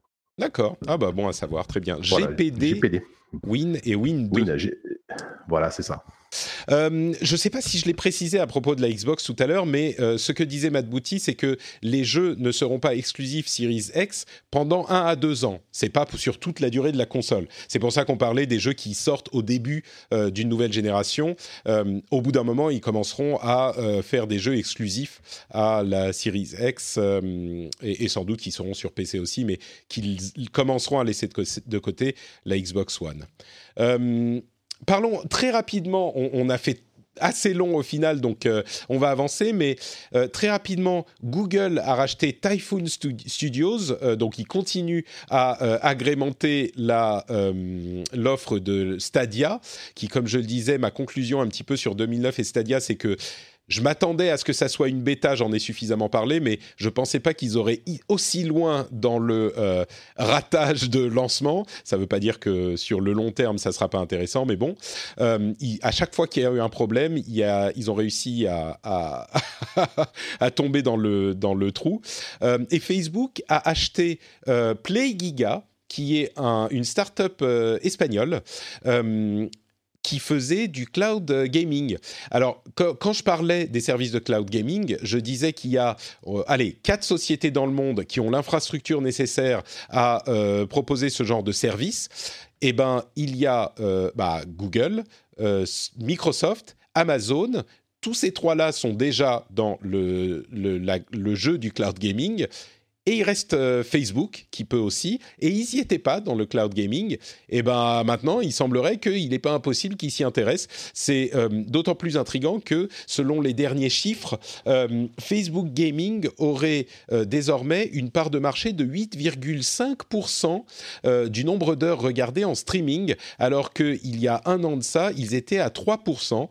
Donc le streaming grossit pour tout le monde, mais Twitch, par exemple, est passé de 67 à 61% de part de marché euh, d'une année sur l'autre, et Mixer a pris une... Euh, a pris euh, un petit peu également. C'est assez intéressant de voir que le streaming, bien sûr, continue à grossir. C'est pas qu'il y en a qui sont réduits, mais Facebook est pas inexistant sur ce marché. Et le jeu vidéo est évidemment un gros marché. Donc, voir Facebook arriver sur le streaming de jeux vidéo également, eh ben c'est pas si impossible, donc euh, tout le monde s'y met, potentiellement. Euh, je voudrais vous parler de quelques jeux que j'ai euh, testés, auxquels j'ai joué ces dernières semaines pendant le break et pendant mon temps libre. Je vais, je vais mentionner, je vais parler de deux jeux un petit peu plus longuement et puis quelques-uns que je vais mentionner en passant. Ce que je mentionne en passant, Bleak Sword, un jeu Apple Arcade euh, qui est en genre en 2 bits, noir et blanc, euh, super euh, rétro pixelisé, qui est un jeu de précision de combat à l'épée, limite Dark Souls-esque, mais vraiment un bon bon jeu mobile. c'est rare que je trouve les jeux mobiles bons, même comment dire le, jeu jeu dont, tout, dont, dont beaucoup de monde parle. euh, ah, j'ai j'ai oublié le nom, ça va me revenir. Grindstone qui est pas mal, Oui. ça reste un jeu mobile mobile quoi. Tu sens que c'est un jeu mobile. Bleak Sword, c'est un jeu euh, pour gamers traditionnels mais adapté au mobile vraiment. Euh, super bonne surprise. Euh, Ring Fit Adventure. J'en ai entendu beaucoup de bien. Euh, là encore, super bonne surprise. Euh, c'est clairement un jeu pour euh, faire de l'exercice. C'est pas que j'y jouerais s'il fallait pas faire de l'exercice, mais bon sang, qu'est-ce qu'il est bien foutu. Vraiment une très bonne surprise. A Plague Tale, j'y- ai joué un peu, c'est magnifique. Tout ce que les gens disaient dessus, ça a l'air tout à fait justifié, exact. Wolsen, un Diablo-like qui arrive sur PC, d'un studio français qui arrive sur PC euh, le 14 février, je crois.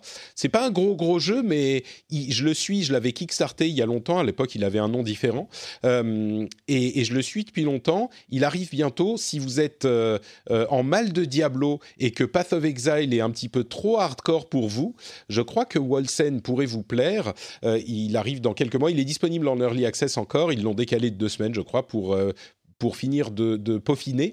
Euh, donc, euh, il arrivera mi-février et c'est peut-être un truc sur lequel vous voulez garder un œil.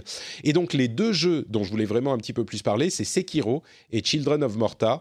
Sekiro, euh, c'est comme à chaque fois qu'il y a un Souls qui sort. Non, c'est pas vrai. J'ai essayé Bloodborne et maintenant j'ai essayé Sekiro.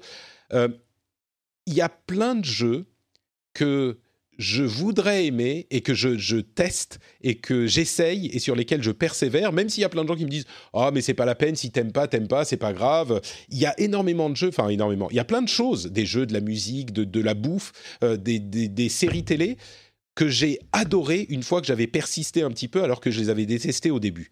Et ça m'est arrivé sur plein de trucs. Le dernier exemple en date, c'est. euh, c'est Outer Wilds, jeu de l'année pour moi l'année dernière, et je l'avais détesté au début.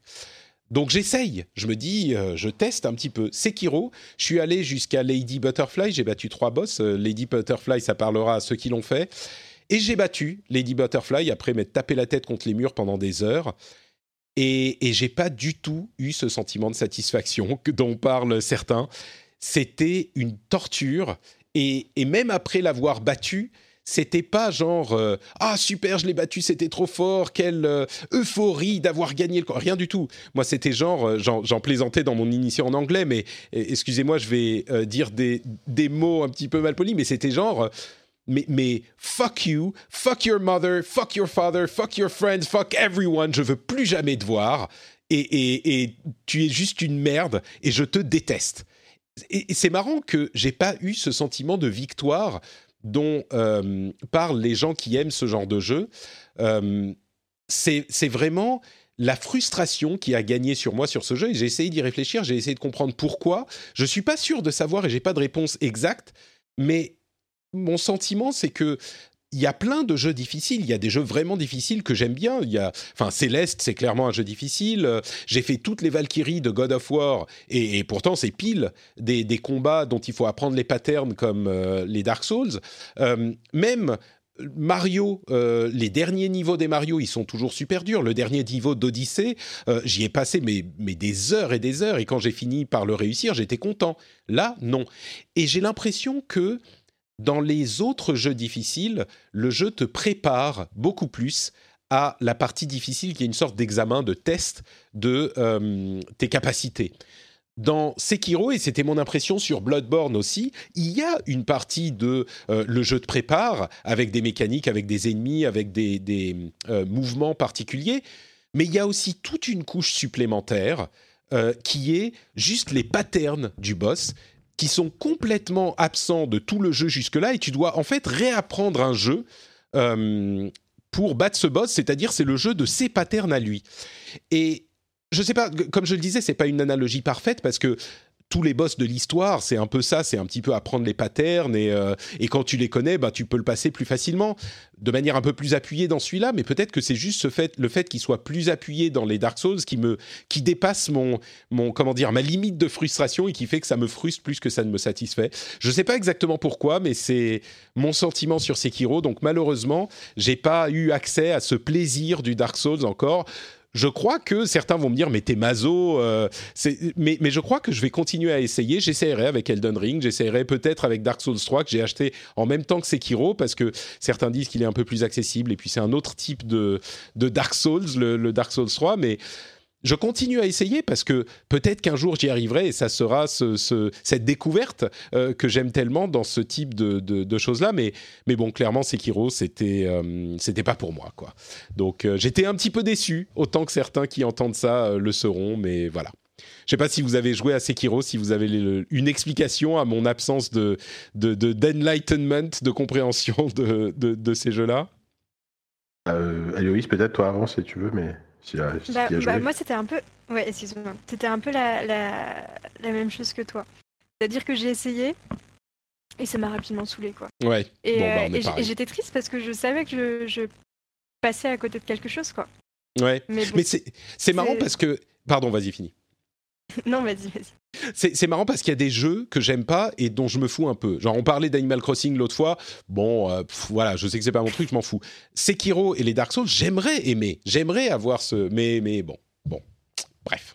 Euh, ouais, et ça, c'est cette sensation que tu que as décrit là, à la fin, après avoir battu un boss, euh, euh, t'étais, en aucun cas t'étais, euphorique, t'étais juste très énervé. Je l'ai, vraiment connu également avec. Euh, en fait, j'y ai joué aussi à Sekiro, mais moi, j'ai, à peine battu un boss. Quoi. Mm. Et, et, c'est-à-dire qu'en fait, quand, quand, tu te rends compte que dès le premier boss, tu, tu bloques et tu passes euh, littéralement euh, X heures à, à, tenter de le battre, à un moment donné, enfin, je, je, je, comprends le plaisir que peuvent ressentir certaines personnes, et, bien sûr, mais, mais, mais, moi, effectivement, là, je prends plus de plaisir à jouer. Quoi. Et en fait, ce mais, qui mais pour plus moi. que ça c'est vraiment que tu prends, tu passes X heures. C'est ça en fait, c'est que la difficulté. T'en retires rien en fait. Mais la difficulté vient pas de l'augmentation de difficulté dans des trucs que tu connais déjà. Les X heures que tu as passées sur le boss, c'est X heures à apprendre un truc, les patterns de ce boss, qui n'a jamais été présenté nulle part avant. C'est juste un truc complètement nouveau. C'est pour ça que je dis c'est c'est un c'est presque un nouveau jeu que tu dois apprendre quoi. C'est le jeu de, des mmh. patterns de ce boss. Et, À, titre perso, ce qui sauvait un peu pour moi l'expérience, euh, parce qu'en plus c'est des jeux dont j'adore l'ambiance, j'adore le la proposition, j'adore plein de trucs. Et ce qui ce qui sauvait, ce qui sauvait quand même plus Dark Souls, notamment le 3 et Bloodborne, pour le coup auquel j'ai pas mal joué, c'est que c'était que pour moi, il y avait un mode multijoueur. Et franchement, le, le, le, nombre de boss, enfin, je, je, je, vais, je vais, l'avouer, moi, tous les boss de ces jeux-là, je, les ai en multi, sinon j'y arrivais pas, quoi. Donc, euh, donc, euh, donc là, là, là c'est Kiro, il n'y a pas de mode multijoueur, donc tu es tout seul. Donc, euh, bah, mmh. tant pis, quoi. c'est mais c'est, je suis comme toi, c'est un jeu que j'aurais vraiment adoré, adoré faire en entier et tout ça, mais il, il m'a laissé à sa porte, quoi. Si vous avez d'autres explications pour euh, l'explication la plus simple, c'est juste euh, bah Patrick, c'est pas pour toi et c'est tout à fait. Je crois que j'arrive à cette conclusion maintenant et c'est tout à fait ok. Je suis ok avec cette euh, avec cette conclusion. C'est pas que je me sens, euh, euh je sais pas, euh, euh j'ai pas l'impression qu'il faudrait que j'aime ces jeux. C'est pas du tout ça. C'est que j'aimerais bien. Donc je, je teste et c'est pour ça. Mais si vous avez d'autres explications peut-être sur la manière dont fonctionnent les mécaniques, les les sentiments auxquels font appel ce type de jeu et ça pourrait expliquer ma relation et la relation de plein de gens, hein, comme le dit Jika et, comme le dit Héloïse. je suis pas seul dans cette situation, mais je trouve ça intéressant de pourquoi certains et d'autres moins. Donc, euh, euh, je, me dis qu'explorer ça pourrait, euh, pourrait être intéressant. L'autre jeu dont je voulais parler, qui pour le coup m'a beaucoup plu, c'est Children of Morta, dont beaucoup de gens parlaient l'année dernière et que j'attendais en fait la sortie sur Switch pour y jouer. Et finalement, bon, j'ai pas trop eu de temps en décembre et là j'ai eu un petit peu plus de temps. Et franchement, une réussite, euh, pas totale, mais une énorme réussite. je crois qu'il aurait été dans mes jeux de l'année, euh, l'année dernière, si j'avais eu le temps d'y jouer. C'est un Diablo en roguelite euh, qui est super fun au niveau du gameplay. Euh, l'histoire est sympa, on suit, il y a une histoire dans un roguelite, c'est rare. On suit une famille dont on joue différents membres et il y a des mécaniques de jeu qui sont donc hyper Diablo, différentes classes de Diablo, on va dire. Euh, il y a six personnages différents et il y a des arbres de talent partagés en fait. Certains éléments de l'arbre de talent de l'un va influencer les, les, les, capacités de tous les autres. Et il y a des mécaniques pour vous faire jouer tous les persos chacun a un gameplay hyper différent. Euh, franchement, super, super convaincant. Je me suis amusé, euh, je l'ai presque fini, je suis à la fin, je me suis amusé sur les, les, heures et les heures que j'ai joué. Euh, peut-être un tout petit bémol, c'est que je crois que le pixel art je suis arrivé à ma. c'est bon, c'était le, le pic euh, du succès, c'était Dead Cells il y a un ou deux ans. La saturation, ouais. Ouais, là, là, je crois que j'aurais bien aimé qu'il ait un autre style graphique. et puis les, les, environnements sont un petit peu répétitifs quand même. Ouais, c'est ça le problème, c'est que le, level design, les environnements, autant j'aime beaucoup le pixel art au niveau des ennemis, des animations, c'est hyper bien animé, des effets avec les armes et tout. Autant c'est vrai que les décors et, le, et le level design même, il est un petit peu paresseux, quoi. Ouais, on, va dire ça. Mais bon, ça reste un jeu, comme je disais. Euh, moi, euh, si j'y avais joué l'année dernière, euh, Gotti quoi. Donc super super belle expérience. C'est une vingtaine d'euros sur Switch et il est ah d'ailleurs vous précipitez pas sur votre portefeuille. Il vient d'être intégré au Game Pass. Donc c'est si vous êtes abonné Game Pass, je sais pas si c'est uniquement PC ou PC et, Xbox. J'imagine que c'est les deux, mais voilà. Donc il est également là-dessus franchement, à ne pas rater, quoi. Très très bon jeu. Bah, je confirme, c'est vraiment très très bien. Euh, Héloïse, euh, tu avais un jeu dont tu voulais nous parler? Oui, oui, oui. Euh, je, ne sais pas pourquoi tu, le, son crépite énormément. Je ne sais pas ce qui se passe avec ta connexion, mais bon, écoute, vas-y. mais idée. Désolée. Je sais pas. Vas-y, vas-y. Du coup, oui, c'est un jeu qui va sortir le 28 janvier, si je ne me trompe pas, et qui s'appelle Journey to the Savage Planet. Euh, donc c'est un, petit jeu euh, qui a été lancé, c'est le premier jeu de Typhoon Games qui a été racheté par Stadia. Hmm. Et, euh, et donc c'est des, des vétérans d'Ubisoft et d'Electronic Arts en raison d'un embargo dont nous ne nous étions pas rendus compte. la suite de cette description a été coupée au montage. Désolé, mais il y a quelques petits trucs sympathiques dans ce jeu qui devraient peut-être vous plaire, donc euh, à suivre d'un coin de l'œil quand même. Bon, on passe à la suite. Jika, il y a des trucs que tu fais en ce moment qui te plaisent ou t'étais trop occupé ah, avec euh, le CES Ouais, j'ai pas, j'ai pas eu le temps de jouer beaucoup là, mais euh, mais bah, je suis en train de finir, enfin je suis en train de faire la Fist Range 2, donc trois, je suis au troisième épisode là et, et j'aime beaucoup, j'aime même plus que le premier qui le premier m'était un peu tombé des mains. J'ai même pas fait tous les épisodes. Euh, là, je trouve que la, la proposition du 2 me, me plaît plus, notamment en termes d'ambiance et de lieux visités. Euh, et puis, de, même les thématiques abordées sont hyper intéressantes. Alors, je, rappelle rapidement, c'est un, pur jeu narratif hein, dans, l'esprit d'un, Walking Dead ou d'un, Telltale, hein, puisque là, on va incarner deux, frères qui, euh, suite à un, drame, en fait, au début de l'épisode 1, euh, doivent, prendre la, doivent prendre la fuite. Donc, il y a le grand frère et le petit frère, et doivent, doivent s'enfuir. Et c'est vraiment un road trip à travers les États-Unis, parce qu'ils sont, ils cherchés par la police, et on découvre rapidement que le petit frère a des pouvoirs de télékinésie et euh, bah, comme souvent dans ce genre de choses, c'est quand, tu découvres tes pouvoirs, qu'est-ce que tu en fais Est-ce que tu mmh. t'en sers pour faire le bien ou faire le mal? Et toi, tu joues le rôle du grand frère, donc tu as, une influence forcément sur le, petit frère. Et euh, c'est hyper touchant, c'est plein de rencontres avec des personnages hyper intéressants. Enfin, on en parle un peu tout à l'heure. Euh, et voilà, c'est, enfin, je ne l'ai pas fini, donc j'attends vraiment de, de le terminer pour avoir un avis définitif, mais, mais vraiment, j'aime beaucoup. D'accord. Bon, bah, bonne euh, première euh, impression. Oui, tout à fait. Euh, très bien. Et eh ben, écoutez, on va conclure avec euh, une petite série de, news. Euh, Legends of Runeterra, le jeu de cartes de Riot, va arriver en bêta ouverte le 24. Euh, on imagine que ça va avoir un succès conséquent. pour rappel, c'est un jeu de cartes qui ressemble un petit peu à Hearthstone, mais qui a l'air plus axé sur le compétitif et qui surtout permet d'obtenir toutes les cartes en achat direct. Vous n'avez pas besoin de passer par des lootbox aléatoire. Donc vous pouvez vraiment vous faire les euh, decks que vous voulez et les decks euh, que vous trouverez sur le net peut-être euh, sans avoir à prier que ce pack-là soit celui qui vous apporte votre carte. Donc un point positif pour ce jeu, il a l'air d'être assez apprécié par les gens qui l'ont testé pendant la période de bêta fermée il y a quelques semaines. Pokémon Sword and Shield va avoir deux extensions, donc il casse un petit peu le modèle habituel des nouvelles versions du jeu. Alors évidemment, ça a provoqué toutes les questions des, euh, des gens qui étaient frustrés par euh, l'absence de Pokémon dans le, jeu de base, qui se sont dit ah mais voilà, ils les ont pas intégrés parce qu'ils voulaient nous les vendre ensuite. c'est pas tous, mais certains d'entre eux. Bon, c'est pas tout à fait cas parce qu'en plus on peut les échanger. Enfin bref, ça arrive avec extension, c'est plutôt une, une bonne chose à mon avis. Bioshock pourrait arriver sur Nintendo Switch, la collection, ça a été leaké. Quelque part. Euh, Epic a annoncé qu'ils avaient 108 millions d'utilisateurs pour l'Epic Game Store. On parle bien de l'Epic Game Store lui-même et pas de tous les utilisateurs de euh, Fortnite, qui inclurait aussi euh, le mobile. Donc 108 millions. On imagine que c'est à peu près équivalent à ce qu'a Valve, puisqu'ils avaient annoncé en 2019, janvier 2019, qu'ils avaient 90 millions d'utilisateurs pour le Steam Store.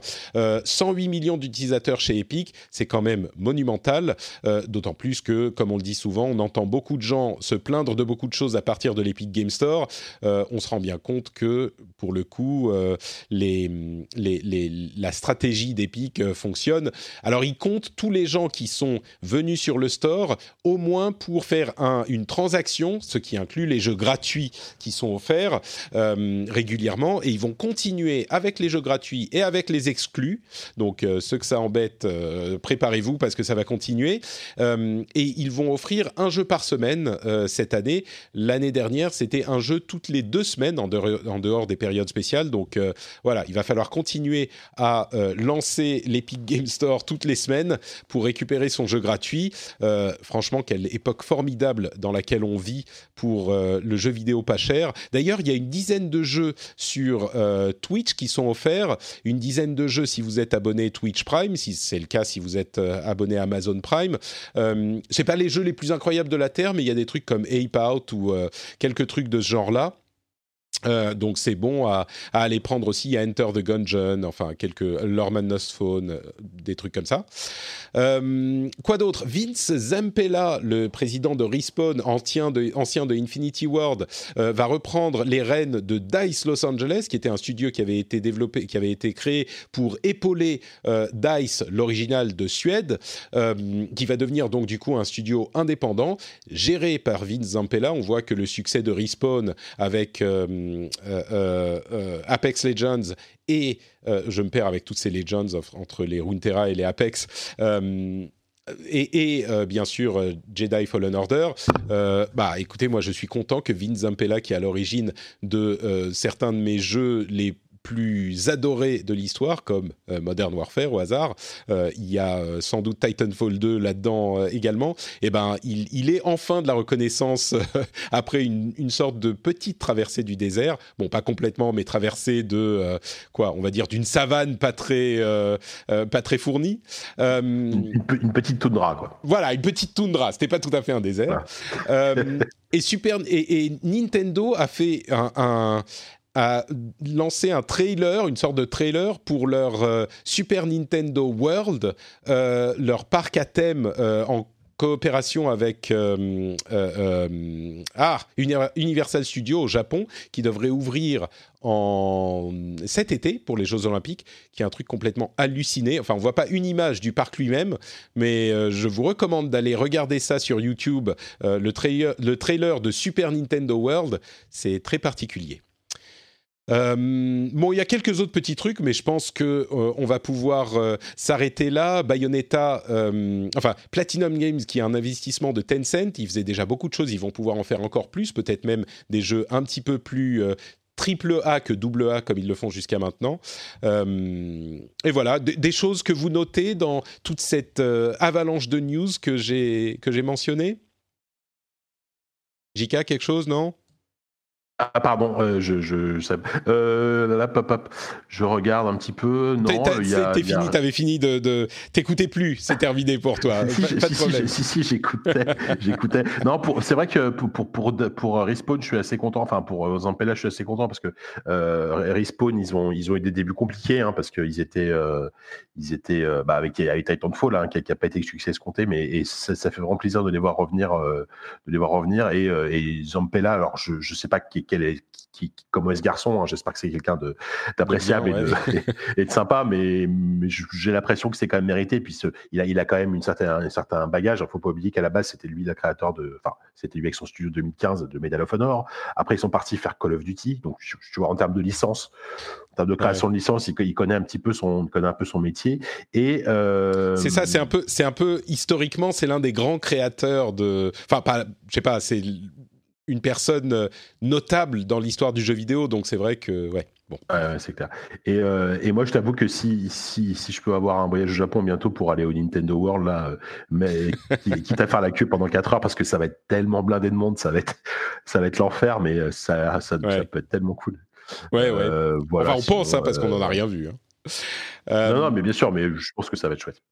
Héloïse, euh, des choses que tu retiens là-dedans?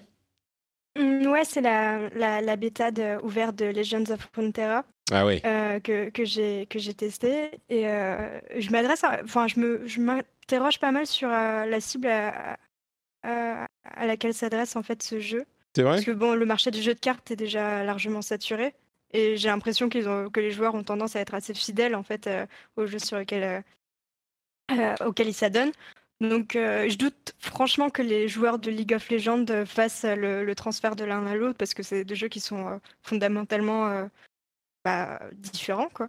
Donc, donc à voir. Mais, mais ça m'intéresse pas mal. C'est un, un, jeu qui se déroule en fait en round qui alterne entre attaque et défense. Mmh. Et il y a pas mal de, de choses intéressantes. Donc à voir à voir. J'ai l'impression que ce qu'ils font très bien chez Riot, et c'est difficile à dire parce qu'ils l'ont fait sur un jeu et, c'est tout jusqu'à maintenant, mais c'est vraiment euh, donner aux gens qui veulent une expérience vraiment euh, euh, hardcore, compétitive, on va dire, pas hardcore, mais compétitive, ce qu'ils veulent. Et, c'est un mhm. truc qui n'est pas tout à fait euh, servi par Hearthstone, qui est l'énorme concurrent. Euh, donc à voir, à voir si euh, Legends of Runeterra va réussir à se faire sa place. Il me paraît peu probable que ça touche un public aussi large que Hearthstone, mais en même temps, en, en s'adressant aux joueurs vraiment compétitifs, ils ont réussi avec League of Legends à faire un truc absolument énorme. Donc, je sais pas, on verra. Et euh, j'étais assez sceptique par rapport à Teamfight Tactics. Euh, le, Et pourtant, ouais. Hmm. Oh, c'est ça. Euh, j'étais assez sceptique par rapport au fait que les joueurs de League of Legends allaient être séduits par, par ce, jeu. bon, certes, du coup, lui, il est inclus directement dans League of Legends. C'est juste un, onglet qu'on a à cliquer et puis on, est directement dans le jeu. Mais donc, c'est possible que des joueurs de League of hmm. Legends se, se, lancent dans le jeu de cartes, mais parce qu'il y a tout un univers, un lore euh, qui est, qui est commun aux deux et qui est de plus en plus développé euh, par euh, Riot et chéri par les joueurs. Donc, à voir. J'ai l'impression que Riot, c'est effectivement, surtout maintenant qu'il s'ouvre tellement, c'est un peu le studio, pas parfait, mais c'est le studio qui a tout pour lui en ce moment. Il y a beaucoup de studios qui sont appréciés des joueurs, mais Riot, euh, c'est bon, hormis les questions euh, dont on a déjà parlé par le passé de euh, d'ambiance chez eux, on va dire, et de discrimination, mhm. mais ils, ont au niveau jeu une, une c'est presque carte blanche. Et à voir s'ils vont réussir à transformer l'essai dans d'autres jeux, mais ça va être vraiment intéressant à suivre, quoi.